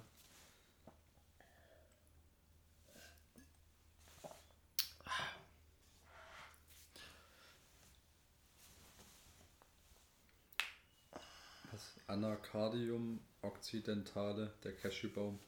Mhm. Cashew oder englisch Cashew ist ein immergrüner Baum, der in Südamerika an den Küsten Nordostbrasiliens beheimatet ist. Bla bla bla bla bla Bla bla bla bla. Mr. Freeman. Ist mit Mangos und Pistazien verwandt. Ah, ah, Pistazien, ja. Mhm. Der Cashewbaum trägt ungewöhnlich Früchte, augenscheinlich sind es sogar zwei, drei verschiedene, die bunten Cashew-Äpfel und die an Bohnenkernen erinnernde Cashew-Nüsse, quasi als Anhängsel. Das ursprüngliche En- Ernteprodukte Indios in- waren die Cashew-Äpfel, die leckeren Cashew-Kerne waren nämlich nur sehr schwer zu gewinnen. Heute werden Cashewbäume weltweit in der Trockenung anspruchsvoll Wasser nach schlechten Böden. Nebenbei produziert der Cashewbaum auch noch Latex. Was? Nebenbei produziert der Cashewbaum auch noch Latex und, ein technisch wertvolles Öl. Sein Holz ist sehr hart und dicht, Resistenz gegen Termiten und sehr widerstandsfähig gegen Verwitterung. Cashew-Äpfel sind fleischig, süß, säuerlich und roh. Verzehrbar, wenn auch etwas herb. Sie enthalten sehr viel Vitamin C. Bei der Ernte sind sie groß wie ein Apfel und gelb oder rot gefärbt. Vor allem Brasilien nutzt man dieses Obst meist zum Einkochen von Saft und Marmelade oder zur Herstellung von Wein und Essig. Krass. Das heißt, wir machen die nächste große Stiftung Warenknarz-Nussprobe anhand von Wein. Da steht jetzt genau, eine Cashewnuss enthält jeweils einen einzigen Samen, den Cashewkern. Also pro dieser Frucht kommt ein von diesen Cashewnüssen raus. Okay, wow. Okay, das ist ein bisschen ineffizient. ja. Aber weißt du, Ah, sind, die sind, leckerste Ineffizienz der Welt. Tomaten sind ja auch nicht, äh, nicht Gemüse, sind auch Nüsse, oder? Irgendwie sowas? Oder Nuss, Nusspflanzen. Habe ich immer so Also es sind auf jeden Fall kein Gemüse, sondern keine Ahnung. anderes, ja. Obst, weil's, Obst oder Nüsse, weil es immer an so einem Strauch wächst. Also Bananen ist auch immer so eine Diskussion, oder? Bananen? Ich kenne nur von Tomaten. Was soll denn Bananen sein? Ich weiß nicht, bei Bananen auch immer die Diskussion, was Bananen? Ich Ja, nee, die hängen, äh, wachsen auf dem Baum, an der Staude. Ist ein ist Obst. Ja. Ja. Ja. Aber bei Tomaten, die wachsen an einem Strauch. Ah, okay, ja, Und stimmt. deswegen, da ist. Ähm, ich habe äh, festgestellt, Erdäpfel sind gar keine Hängebrücken. Wie wär's, wenn wir uns die Tomatendiskussion für den großen Take Gemüsetest aufheben? Sofern es Gemüse ist. Ganz Gemüse. ähm, kommt das eigentlich wieder Geschichte oder kommt das Nuss? Ich glaube, es kommt noch eine Geschichte, gell? Was, was? Geschichte? Wir haben gerade Nuss probiert, jetzt muss ich wieder was erzählen. Ja. Ähm, ganz spontan, weil es ja einfach, das ist ja der große TKs Nusstest und ich erzähle nur ganz spontan nebenher Dinge. Ja, äh, stimmt. Ähm, ja, das ist aber auch schon die letzte Sache, die ich erzählen kann, gell? Ah, Ähm, wir, wir haben noch eine Reservenuss. Ja, nee, äh, ich hatte eh mal zum Also, Ende kommen. Hast, hast du noch, äh, bist du noch weiter irgendwo rumgelatscht oder warst du so irgendwo? Na, die Südinsel, wie gesagt, da waren so viele Sachen. Das, das, das Problem ist, das hat sich auch teilweise wiederholt. Ich meine, ich kann jetzt natürlich noch eine Stunde erzählen, Strauch, wie, wie Strauch, bergig der eine Strauch, Berg war Berg, und Strauch, wie, viel, wie viel Gras es an der einen Grasstelle gab. Aber ähm, du kommst ja auch nicht an irgendwelchen großen Sehenswürdigkeiten, weil es ist einfach nur schön, da zu Mhm. sein und dieses Erlebnis. äh, Du lernst halt viel über dich, deinen Körper und wie so die Welt funktioniert, einfach wenn du sowas machst. Und wie es sich anfühlt zu kotzen, nachdem man zwölf Stunden nichts getrunken hat. ja, ähm, also wirklich so, so Sachen wie, ich meine, in so einem normalen europäischen Leben, da kommst du selten in die Verlegenheit, irgendwie an Wassermangel zu sterben. Aber wenn da halt so auf einem Berg bist und weißt, oh kacke, der nächste Fluss ist halt garantiert unterhalb vom Berg, weil auf dem Berg fließt halt kein Wasser, gell? ähm, Außer eine Wolke regnet gerade. ähm, und dann überlegst, wie du dann da weiterkommst und dann dein Gepäck reduzierst, weil du merkst, oh kacke, ich trage immer noch zu schwer. Äh, Was kann ich noch loswerden? Wie, wie arbeite ich es am besten? Und einfach nur so durch den Tag kommen musst und weißt, du musst bis da und dahin kommen, weil in drei Tagen hast du kein Essen mehr. Und dann musst du halt ein Drittel von dem Weg schaffen. Solche Sachen sind einfach wahnsinnig interessant und das mal gemacht zu haben, finde ich wahnsinnig super. Und ich habe eigentlich Bock, sowas nochmal zu machen. Wenn auch vielleicht nicht in Neuseeland, weil wie gesagt, der Weg hat halt auch echt seine Schwächen und ähm, das haben auch viele Leute gesagt, die das gemacht haben und da gab es so, ein, so eine Facebook-Gruppe gab es da auch, wo ich drin war. Und viele hatten das gleiche Problem, weil die im Endeffekt alle gleiche Kritik hatten, Kritik hatten, das ist auch meine Hauptkritik ist. Dieser Roa ist nicht so ein natürlicher Weg wie die Trails in Amerika. Ähm, so die Appalachian Trails und dieser, dieser ähm, PCT. Ähm, Das sind halt alles Trails, die halt sich über die Natur, also natürlich geformt haben, weil einfach Leute dann gewandert sind, weil es entweder halt von den Ureinwohnern kam oder sowas in der Richtung zumindest. Und ähm, sowas gibt es einfach nicht in Neuseeland. In Neuseeland ist es mehr so ein, so ein Netzwerk aus Strecken, die alle in eine Richtung führen, aber die halt auch teilweise durch einen Highway verbunden werden. Und mir ist nicht, das war jetzt nicht schlimm, ab und zu mal über einen Highway zu laufen, so wirklich am Straßenrand. Aber auf der Nordinsel war der Anteil wohl auch größer, deshalb habe ich auch die Nordinsel rausgesucht, um da lieber rumzureisen und die Highlights zu machen, was da geheißen hat. Locker ein Fünftel von der Strecke ist nur Highway. Und wenn ich eins gelernt habe, dann dass ich es hasse, äh, am Highway entlang zu laufen, was einfach nerventötend, nervtötend ist, weil du nicht das Gefühl hast, vor, voranzukommen. Gerade an der Westküste war es furchtbar, über den Highway zu laufen, weil dann rechts und links von dir nur Wald war. Und es gibt nichts Schlimmeres als Straße unter deinen Füßen, rechts und links nur Wald und du hast keine Ahnung, wie weit du bist. ähm, und so war es insgesamt schon eine super Erfahrung. Ähm, Neuseeland an sich hat mir gut gefallen, aber ist mir deutlich zu touristisch. Also wenn ich so, also nach Neuseeland gehe ich so schnell nicht nochmal. Da waren so unglaublich viele Deutsche. So viele Deutsche, dass ich eigentlich gedacht habe, auf der A81 dürfte kein Stau mehr sein. So viele wie da rumrennen. Ey, das unterschätzt es mal nicht. Die, in Neuseeland ist es auch echt ein Thema. dass äh, so viele Touristen da sind, gerade wegen Work and Travel und Ja, auch ja. normalem Tourismus.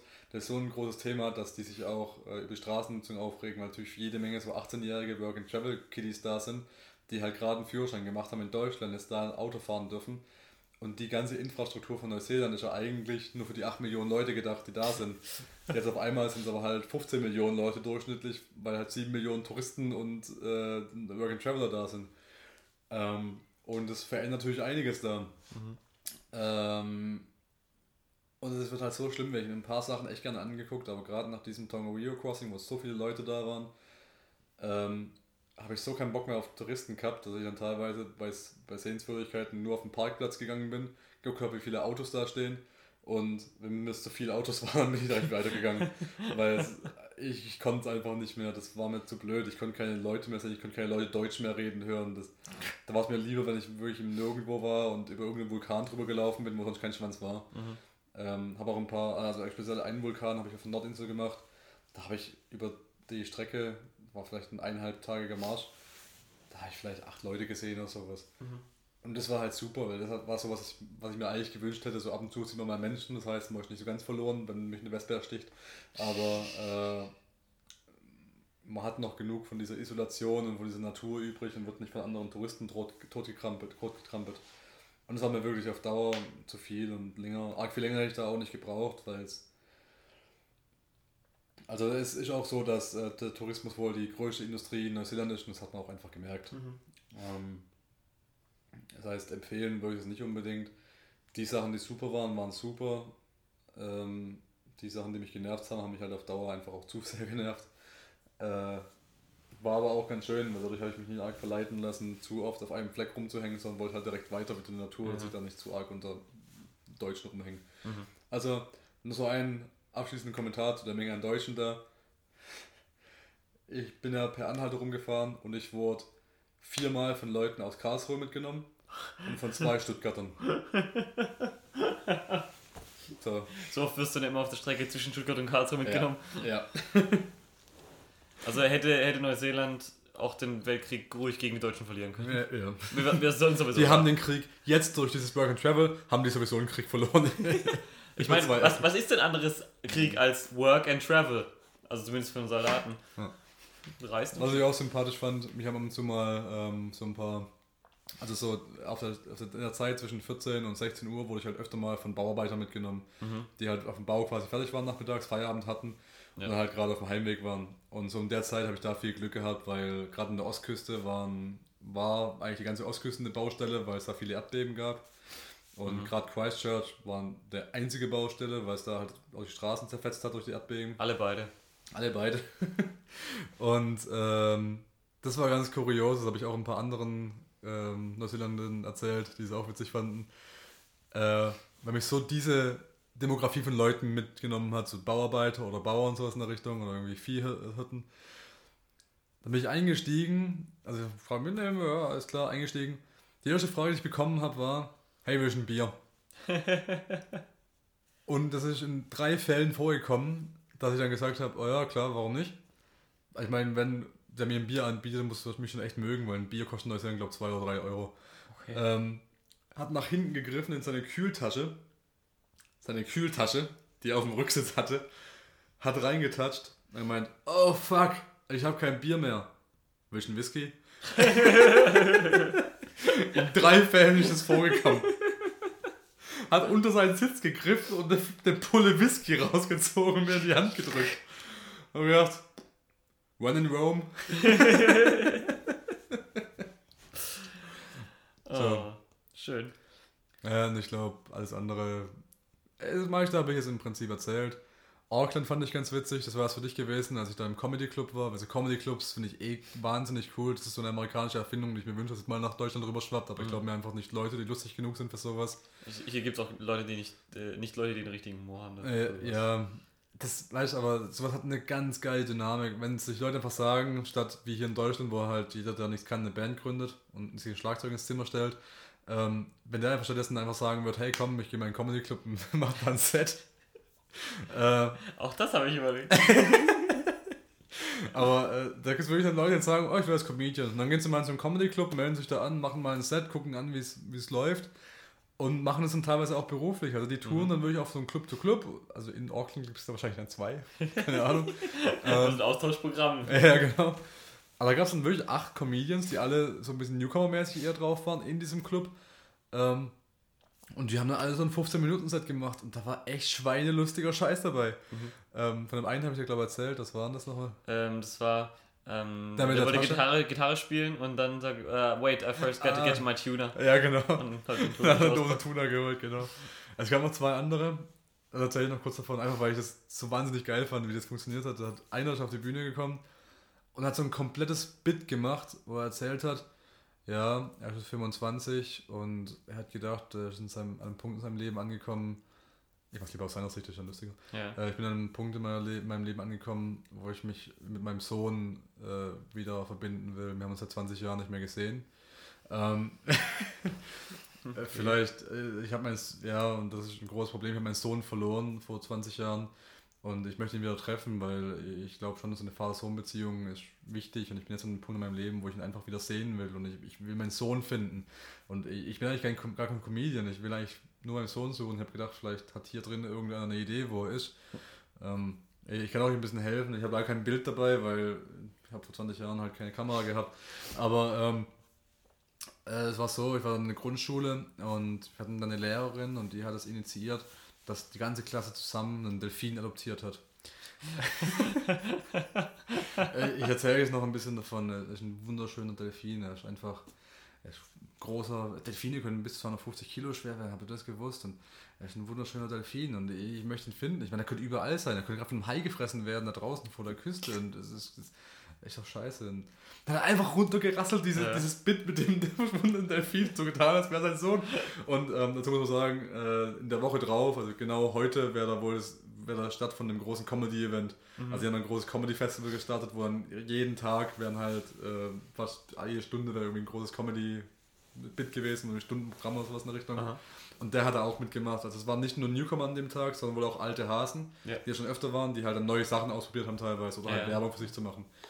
Da hat gemeint, ja, äh, so mittendrin hat er unterbrochen. Er gemeint, so, und jetzt muss er noch kurz ähm, ein bisschen was Normales erzählen, weil ähm, es ist ja ein Newcomer-Tag heute und viele kennen ihn jetzt nicht. Und er macht auch nächste Woche bei dem Comedy mit bei, mit bei dem Großen. Und ähm, aber hinter der Bühne haben die Leute halt gesagt, er soll nicht das komplette Bit machen, weil A nimmt er halt zu viel vorweg und B ähm, gibt dann halt viele Leute, die sagen, also die andere Gruppe von Leuten teilt sich dann wieder in zwei Gruppen und die eine Gruppe wird sagen, ist das alles, was er macht? Sollte er nicht draußen sein und nach seinem Sohn suchen? und äh, die andere Gruppe wird sagen, ja, okay, kennen wir jetzt. Ne? Ja. Und ähm, deshalb haben sie gesagt, er soll noch was Persönliches machen, was über sich erzählen und ähm, deshalb ähm, hat er gedacht, ja, persönliche Geschichte, also ich habe ähm, in den letzten vier Monaten habe ich 230 Kilo verloren. Also viele fragen, wie hat er das gemacht und äh, das ist äh, ein ganz einfacher Trick. Die ersten 30 Kilo waren relativ einfach. Gute Ernährung, Sport machen und die ersten 30 Kilo purzeln sofort runter von einem. Und die anderen 200 Kilo, ich habe meinen Sohn verloren.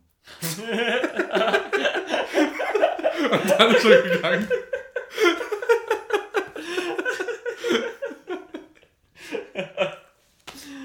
Oh Mann. Ja. Das war Sehr wirklich gut. fantastisch. Ähm, also, ja. Und wirklich, jeder hatte so, so seine eigene kleine Identität und das war wirklich echt super und sowas will ich unbedingt mal wieder angucken, weil sowas gibt es halt in Deutschland einfach gar nicht. Ja. Da gab es mal Sat 1 gibt es einen Comedy Club, das aber eher so ein Event Was? war. Also Sat 1 war eher so in diesen, bei diesen Late Night Comedy Specials, am Samstags haben die immer alles Comedy-Scheiße ausges- ausgestrahlt. Echt? Und da hatten die das auch mal. Ah, Das hieß auch irgendwie Comedy Club oder sowas. Aber das war eher Quatsch so. Comedy Club gab's Ja. Quatsch Comedy Club Der war auf es Pro noch. 7, ja, ja. Ach, da Pro 7, aber Ja. genau das war es ja. Das war ja auch. Aber ihr Im Prinzip war das so wie, so wie so ein New York, äh, es hat angefangen wie so ein New York Basement Ja, ja, Club genau. halt mit so einer Brick Wall hinten dran und so hat es im Ja. Prinzip angefangen, wurde dann immer größer und dann Ja, aber war ja so eine richtige Gala am Ende einfach, wo am alle Leute Schluss drin saßen. eher Gala, ja. Genauso war das, nur halt in lustig. Ja. Und wir saßen direkt vor der Bühne, weil doof, weil wir gedacht haben, ah, wir sind Deutsche, wir müssen halt irrs reingehen. So die, Ja. Gren ja, die Grenzen zu überwinden, Is- das is it halt Poland? Blut, gell. ja. Ja. Okay. Und bist du auch äh, dann mit einbezogen worden oder hast du gehackelt? Also lustigerweise ich nicht. Ähm, das ist echt lustig. Äh, ja, die, die Personen um mich rum, also wir waren sechs Leute an einem Tisch und alle haben was abbekommen, außer mir. Okay. Das ist Hast du mich so mit dem Ausdruck angeguckt, wie du. Äh, hast du dir mit dem Ausdruck angeguckt, wie du mich anguckst? Ach, einer hat äh, mein Shining-T-Shirt erwähnt. Fällt Ah, gerade okay. ein. Aber das war eher so, wow, ist das ein Shining-T-Shirt? Und dann ich gemeint, ja, it is, dude. Äh, und dann, awesome, see ya. Na, und damit schließen wir das Thema ab und gehen zur letzten Packung Nüsse. Sein Kommentar war übrigens, here's Jimmy. Ah, nein, was hat der Mumi? Ah. Was war eigentlich das erste, was du gemacht hast, als du wieder daheim warst? Mach mal auf. Was? Hier ist Jimmy? Hä? Was? Das ist das erste, was du gemacht hast, als du wieder daheim warst aus Neuseeland. Tü- Tüten aufmachen? Was? Was war das erste, was ich gemacht habe? Das erste, was du gemacht hast, als du Ach, von was ist, Neuseeland. ja, ich hab gedacht, das war das erste, was ich gemacht habe. Äh, ich habe zwei Käse-Laugen-Croissants verschlungen. weil was die gar nicht können da drüben ist Käse und Backen. Und deshalb musste ich einfach genau die zwei Sachen so schnell wie es geht nachholen. Ah, mandelig. Und seit ich wieder da bin, habe ich glaube. Also ich bin jetzt seit Samstag wieder da. Das sind wie viele Tage? Vier, fünf? Ah, Vier. egal. Also Samstagnacht, das heißt Montag, Dienstag, Mittwoch, Sonntag. Ja, vier Tage. An den vier Tagen habe ich glaube insgesamt mindestens zwei Kilo Mozzarella gegessen. Und nochmal zwei Kilo Käse drumrum. So fühlt sich zumindest an. Und heute ungefähr noch drei Kilo Nüsse.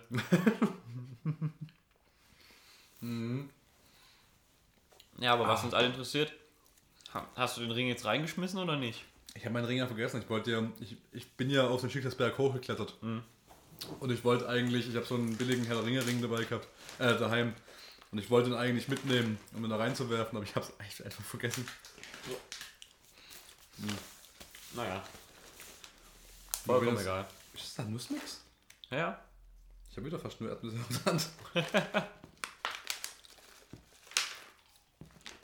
der Hand. Eine Cashewnuss liegt neben deiner Cashewnuss. Okay. Was soll man jetzt als nächstes machen? Ein Kevin der Woche oder Not Sure How to Masturbate This? Hm? Was? Wir müssen jetzt noch kommentieren. Ach so, Entschuldigung, ja. Die Mixnüsse. Ja, mal Mandeln drin, ne? Yay. ja, ähm, sind die gesalzen? Irgendwie schmecken die, ja. Die sind sehr gesalzen. Ja. Finde ich ein bisschen, ist eine trockene Geschichte, muss ich Das, sagen. das bitzelt ein bisschen auf der Zunge, so, so salzig ist das. ist so salzig, ich muss gar nicht mehr aufs Klo. ähm, Ja, ich weiß nicht. Ist mir zu trocken, ist mir zu fad, muss ich Ja. sagen. Also es, da fehlt mir die Abwechslung. Finde ich auch nicht gut. Viel zu viel Nuss. Also Fazit, was ist die beste? Ähm, meine Favoriten sind auf jeden Fall die mit dem groben Pfeffer und die ähm, Salz-Honig. Ja. Geht mir genauso, sind wir Konsens. Also die abgefahrensten sind die besten hier. Ja, auf jeden Fall. Ja. Wie es bei Teleknarz so üblich ist. Und Okay. mein Votum bekommen die Cashew-Erdnuss-Mix mit Honigsalz, weil da sind mehr Cashews drin als Erdnüsse. Gut. Dann wäre Stiftung Warenknarz für heute fertig. Der große Nusstest. Ähm. Wir haben uns lange, lange Gedanken über das Thema gemacht.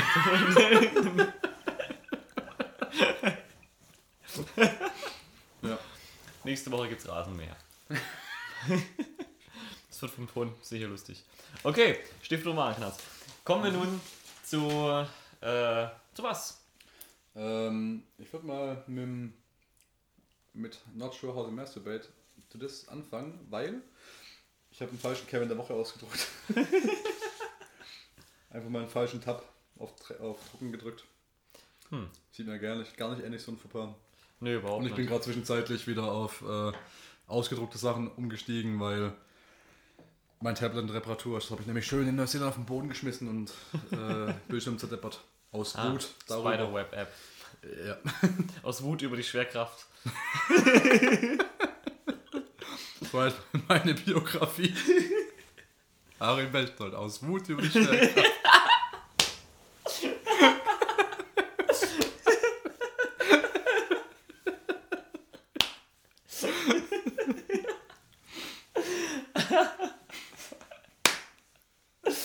Finde ich gut. Das wird dann wird es auch verfilmt von den Walnuts Brothers. Ja, von den Wright Brothers. Hm? Die was Flugzeuge also, erfunden haben. Gut. Dann kommt jetzt der Kevin der Woche. Der Kevin der Woche. Und der Kevin der Woche, dieser Woche, führt uns zurück in das schöne Jahr 2001. Ähm, als Matrix noch einen Teil hatte, George Bush noch lustig gruselig war und der Euro noch die alten neuen Scheine hatte. so. Kevin, ein 19 Jahre alter äh, Student in Quebec. Ich übersetze hier gerade on the fly, deshalb klingt es ein bisschen, als hätte ich gerade eine Kugel im Gehirn. Quebec, das ist kanadisch für ähm, Äh, Brötchen. Quebec. Ja. Hat sich selbst umgebracht an der Bishops University, indem er eine 420 Kilogramm schwere Coca-Cola-Maschine umgeworfen hat. Okay. Ja. Erstmal, also, ist eine Leistung. Ja. Das sind so Sachen, die man sonst nur also als Urban Legend hört. Mhm. So wegen wackel da nicht dran, du nimmst nur das Leben. Mhm. In dem Fall hat Oma tatsächlich recht gehabt. Denn er hat äh, damit quasi das Ende seiner, seiner Examensarbeit damit gefeiert, dass er unter diesem Cola-Automaten erstickt ist. Warum hat er diesen Cola-Automaten gerüttelt? Weil er keine 2 Dollar dabei hatte und eine kostenlose Dose aus diesem Automaten rausrütteln wollte. Dabei ist die Vending Machine ähm, umgekippt, auf ihn drauf, hat ihm den Brustkorb eingedrückt und er ist darunter langsam erstickt, weil er nicht mehr atmen konnte. So. Mit einem Blutalkoholspiegel, Spiegel, der nur leicht über dem, äh, dem, dem maximal erlaubten fürs Autofahren war. Das heißt, er war nicht so alkoholisiert. ähm, Kevin's last act was committed in vain. Even as it fell over, the vending machine did not let out a single can. Ich hätte es sehr, sehr geil ironisch gefunden, wenn er wenn ihm eine Dose raus aufgegangen, wenn er dran ertrunken in die wäre. Hand. Nee, direkt ins Gesicht. Oh, das ist auch nicht schlecht. Das ist auch nicht schlecht. Hey, ich finde es ich find's ganz schön, den Satz. Ähm, Habe ich ja nicht ausreden lassen, will ich nochmal sagen. Pass auf. Entschuldigung. Even as it fell over, the vending machine did not let out a single can. The coroner reported. ich frage mich, was ist in Kanada richtig gelaufen, dass diesen Kommentar bei der Autopsie der, der, der führende Pathologe erst abgeben muss. Gut. Ja, CSI ähm, Kanada.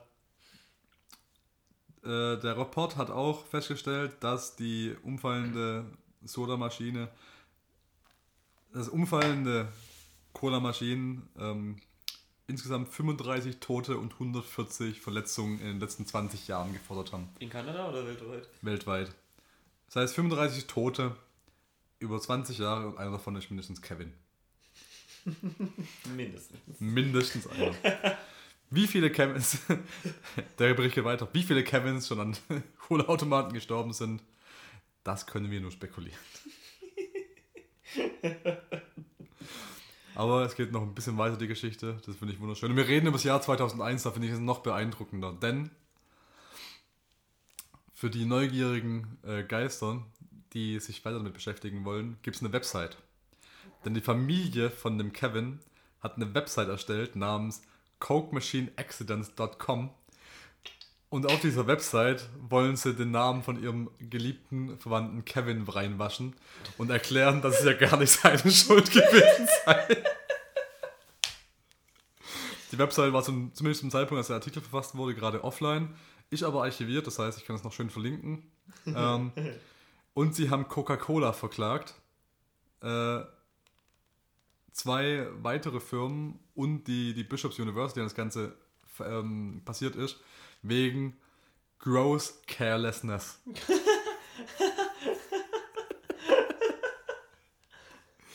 Ja. Ah. Und die Website bietet jede Menge verschiedene Möglichkeiten an, ähm, Erklärungen für Kevins Tod an und äh, warum es nicht seine eigene Schuld gewesen sei.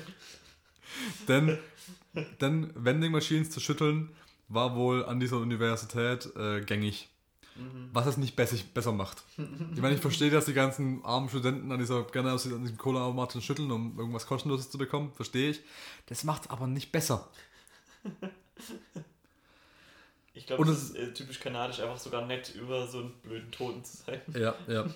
Die Coca-Cola Green Machine Kampagne mal anders. Auch ein Vorschlag, den die Webseite vorgibt, wie das passiert sein könnte, ist Mord. Hatten ja, wir das nicht in Episode 2? ja, genau. Also einer der Vorschläge von der Familie ist tatsächlich, dass Kevin in Wirklichkeit Opfer einer Verschwörung wurde und mit diesem Cola-Dosenautomaten umgebracht wurde, indem er wahrscheinlich irgendjemand das Bein angesägt hat und ein Schild dran gehängt mit Hey Kevin, bitte schüttel mich.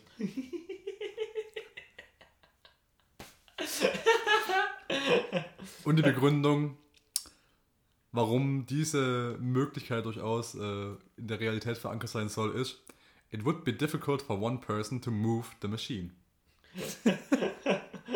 ja, anscheinend. Denn er hat nicht wieder runterbekommen, als er auf ihn draufgefallen ist. Aha. Ja. Okay. Und Coca-Cola hat sehr versöhnlich darauf reagiert und hat darauf hingewiesen, dass alle kanadischen Maschinen ein Label tragen, auf dem steht Tipping or rocking may, äh, tipping or rocking may cause injury or death. Sehr sympathisch von Coca-Cola. ja. So, das war der Kevin der Woche. Das war der Kevin der Evolution der Woche. Der Kevin der Woche. Im Prinzip ein, ein, ein Bilderbuch-Exemplar seiner Zunft, muss man sagen. Ne? Ja, ich finde es auch einfach so schön, dass, also nicht nur, dass es wohl öfter mal passiert, dass Leute von, von so Cola-Automaten erschlagen werden. Dann ist es auch noch ein Kevin, aber noch besser macht's, wird der Umstand eigentlich dadurch gemacht, dass äh, es wohl auch an dieser Universität gängige Praxis war, daran zu schütteln. Und denjenigen, den es dann trifft, muss ein Kevin sein. also 100 Leute rütteln jeden Tag an dieser Maschine. Und bei allen geht's gut, aber derjenige, bei dem es schief geht, ist so der Kevin. Und ich mag es eigentlich, Kevins genauso zu sehen, dass sie nicht nur wegen Blödheit bestraft werden, sondern einfach aus Schicksal Aus sagt, Pech. Kevin, fick dich. Ich glaube an diese Verschwörungstheorie ist was dran. Da sollten wir mal weiter nachforschen. Aber nicht heute. Vielleicht in einer besser recherchierten Sendung. Gut, dann kommen wir jetzt zu Not Sure How to Masturbate to This. Richtig.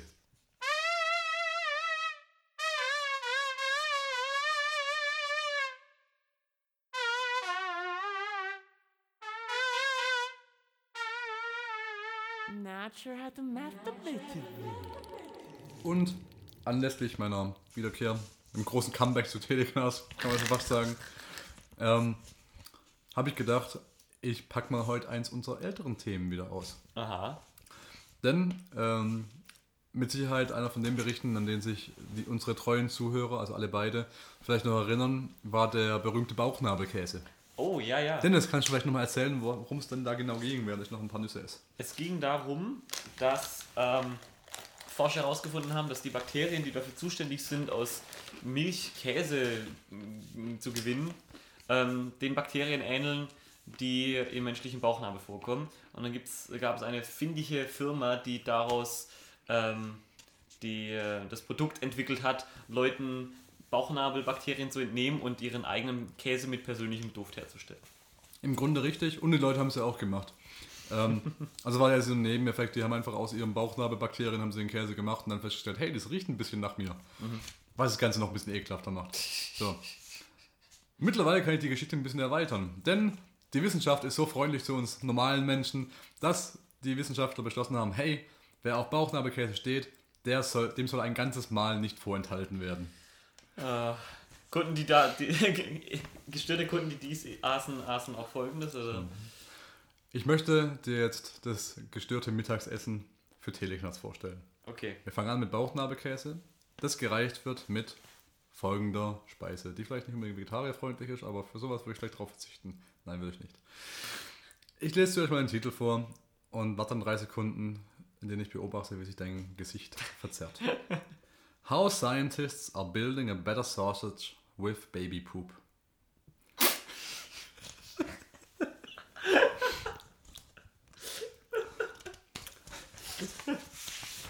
So, worum Moment, geht's? kurz noch zur Not zu, überhaupt zur Frage der Notwendigkeit.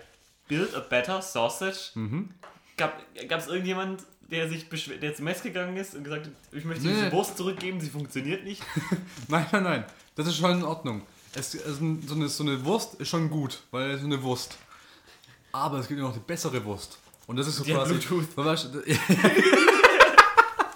So, quasi Wurst plus eins. Mit der Mondzerbröselung. Die neue Blutwurst mit Bluetooth. Mit, mit Blitzschaden.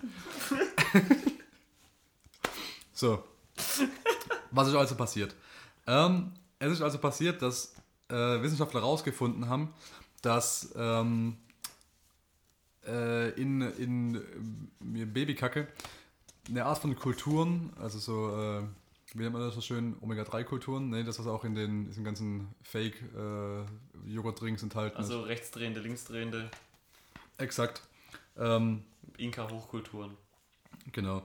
Äh, Probiot äh, Probiotic Bacteria Ah, ist drin, genau. Hier. Diese Probiotic Bacteria sind quasi sehr häufig und sehr äh, in sehr rauen Mengen äh, in Babykacke enthalten. Ähm, die Sache ist die, es ist besser, sogar noch besser in dieser Babykacke enthalten als in Joghurt. Das heißt, die haben gedacht, eigentlich wäre es ja quasi nur logisch, dass diese Babykacke irgendwo reinzumischen, um quasi wieder zu essen, damit man diese, diese Bakterienkulturen bekommt. Natürlich. Weil es ist ja gesund für einen. Das heißt, das haben sie logischerweise gemacht. Sie haben es in Würstchen reingemischt. Und diese Würstchen. Kommt ja praktisch schon in der Form. Genau. Und die Würstchen mit Babykacke gemischt. Also die Würstchen ganz normal, weil irgendwie halt gehäckseltes Schweinefleisch im eigenen Darm. Und der Darm halt kommt es halt noch mit dazu einfach. So. Und es soll wohl mega gesund sein. Und die äh, Wissenschaftler sagen auch, das könnte das Ernährungsmittel der Zukunft sein, weil es quasi nie endende, endende Rohstoffquelle ist, äh, die man da für diese Bakterien benutzen kann. So. Was soll man dazu trinken, fragst du dich sicher? Nein. Ganz einfach. Bier. Ja, es gibt einen kanadischen Mann, der hat aus den Bakterien in seinem Bart ein Bier gemacht. You've had my interest. Now you've have now you have my curiosity. So. Beer basically consists of four things. Hops, barley, water and yeast. So. Ab hier versuche ich es wieder on the fly zu übersetzen. Äh, Sie beschreiben es einfach gerade den Vorgang, wie man Bier braut, hier auf Englisch, was natürlich gegen jede Form des Reinheitsgebotes verstößt und dementsprechend nicht weiter ähm, erwähnenswert ist. Das einzig Wich- Wichtige ist, dass äh, dieser Yeast, diese Hefe, ähm, wohl auch gewinnbar ist aus den Bakterien, die dieser Mann in seinem Bart gefunden hat. Das heißt, er hat diese Bakterien gezüchtet, seine eigene Hefe daraus gebaut und hat es ins Bier reingemischt. Und was ist das Schlimmste an diesem Getränk, frage ich dich? Er hat es Bier Biert genannt. Ne, Biert Bier, anstatt Bier. das ist doch wohl das fahrlässigste überhaupt. Du Das hast, hat so, so eine gute Vorlage und dann ist einfach Bier Bier. Das ist doch bescheuert. Eigentlich schon, ja. Ja. Aber schon eine leckere Mahlzeit. Schön, schön Käse aus, aus Bauchnabelbakterien, dazu noch eine nette Babykackewurst Ja, und ein schönes, kühles Bier Bier. Kriegt der Begriff ein schönes, ein kühles Blondes eine ganz neue Bedeutung. So, und dazu noch am besten noch ein schön synthetisches äh, Erdbeereis, weil ich habe mittlerweile herausgefunden, dass äh, in Amerika ist so, das gebe ich noch als kleinen Bonus oben drauf, on the fly. Ähm, das gibt es als Nachtisch, ähm, essen wir quasi noch ein schönes Erdbeereis. Denn in Amerika hat man herausgefunden, dass ähm, sich Erdbeergeschmack, also diesen synthetischen Erdbeergeschmack, der lässt sich sehr einfach gewinnen aus den Knospen von Biberhoden. Knospen? Ja, also diesen, diesen kleinen Hautknospen. Aha. Es, das heißt, aus der Haut von Biberhoden lässt sich synthetischer Erdbeergeschmack gewinnen. Und ja, du fragst dich gerade sicher, wie hat man das rausgefunden? Welcher Wissenschaftler hat diesen Hoden geleckt? und ich will es auch wissen und ich werde es noch rausfinden. Hoffentlich bis Episode 18. Das ist wahrscheinlich ein Sprachwissenschaftler. Ja, diese Sprache spreche ich auch. ja, bist du multi multikulingual. Okay. Igitt. Das war ein schönes Ende, ja. Ja, ich, ich frage mich, ich meine, es gibt ja so traditionelle Essphilosophien. Es gibt Allesfresser, Veganer, Vegetarier, Leute, die nicht essen, was in Schatten wirft. ist man in Zukunft, und ich spreche hier von den nächsten fünf bis zehn Jahren, Nur noch Scheiße. Randgruppe, wenn man nicht Fäkalien isst. Bestimmt. Ich frage mich generell, ähm, im Prinzip ist ja mittlerweile so weit, dass alle zwei Wochen irgendwelche Wissenschaftler total super ähm, Pläne vorstellen, wie die Ernährung in 50 Jahren aussehen soll, weil früher oder später kommt ja der Punkt, diese, diese, dieser Ereignishorizont, an dem wir einfach die Menge an Menschen nicht mehr mit den Rohstoffen ernähren können, die wir haben. An dem es auch vielleicht so sein wird, dass man keine Tiere mehr isst, weil es schwieriger ist, die Tiere erstmal von den Pflanzen zu ernähren und dann die Tiere nochmal zu essen. Also einfach direkt, also quasi den Mittelsmann zu umgehen und direkt die Pflanzen zu essen.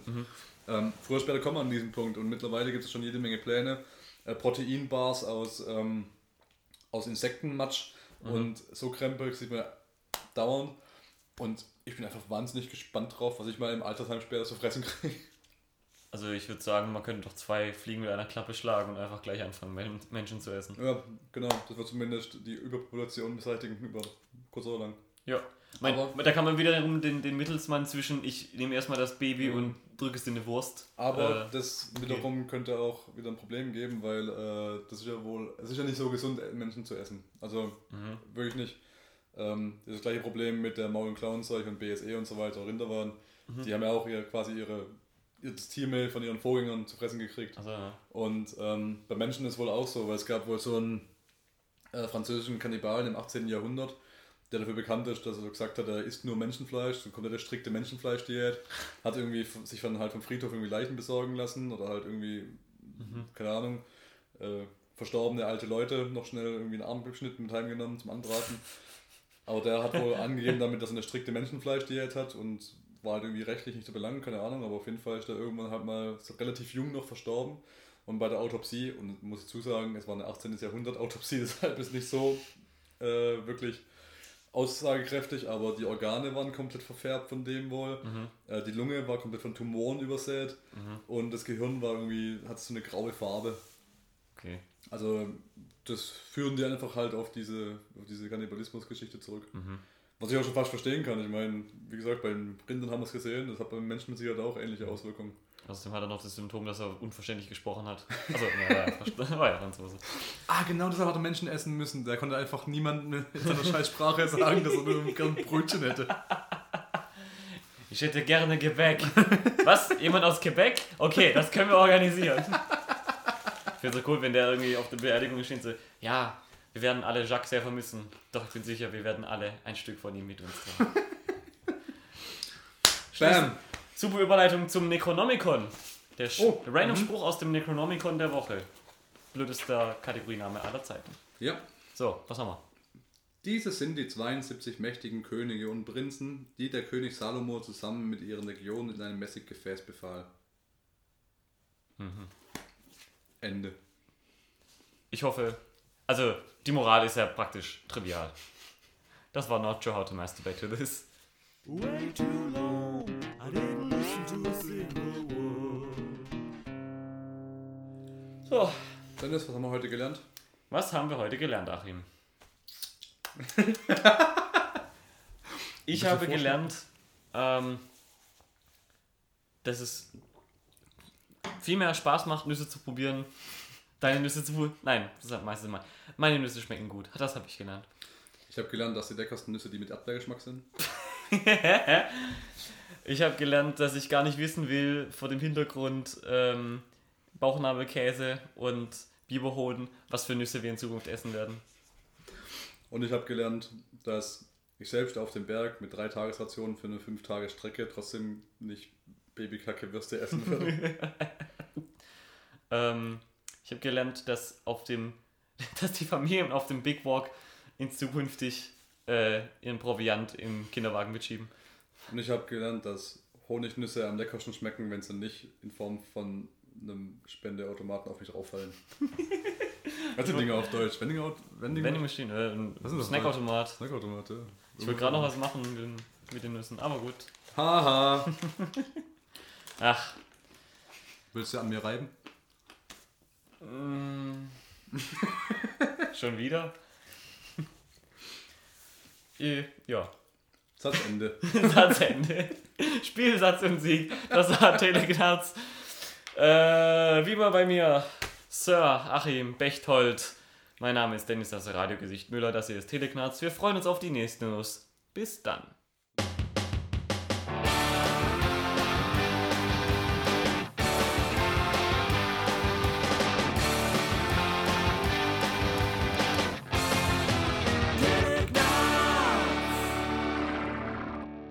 Spuren von Nüssen enthalten. Spuren von Nüssen.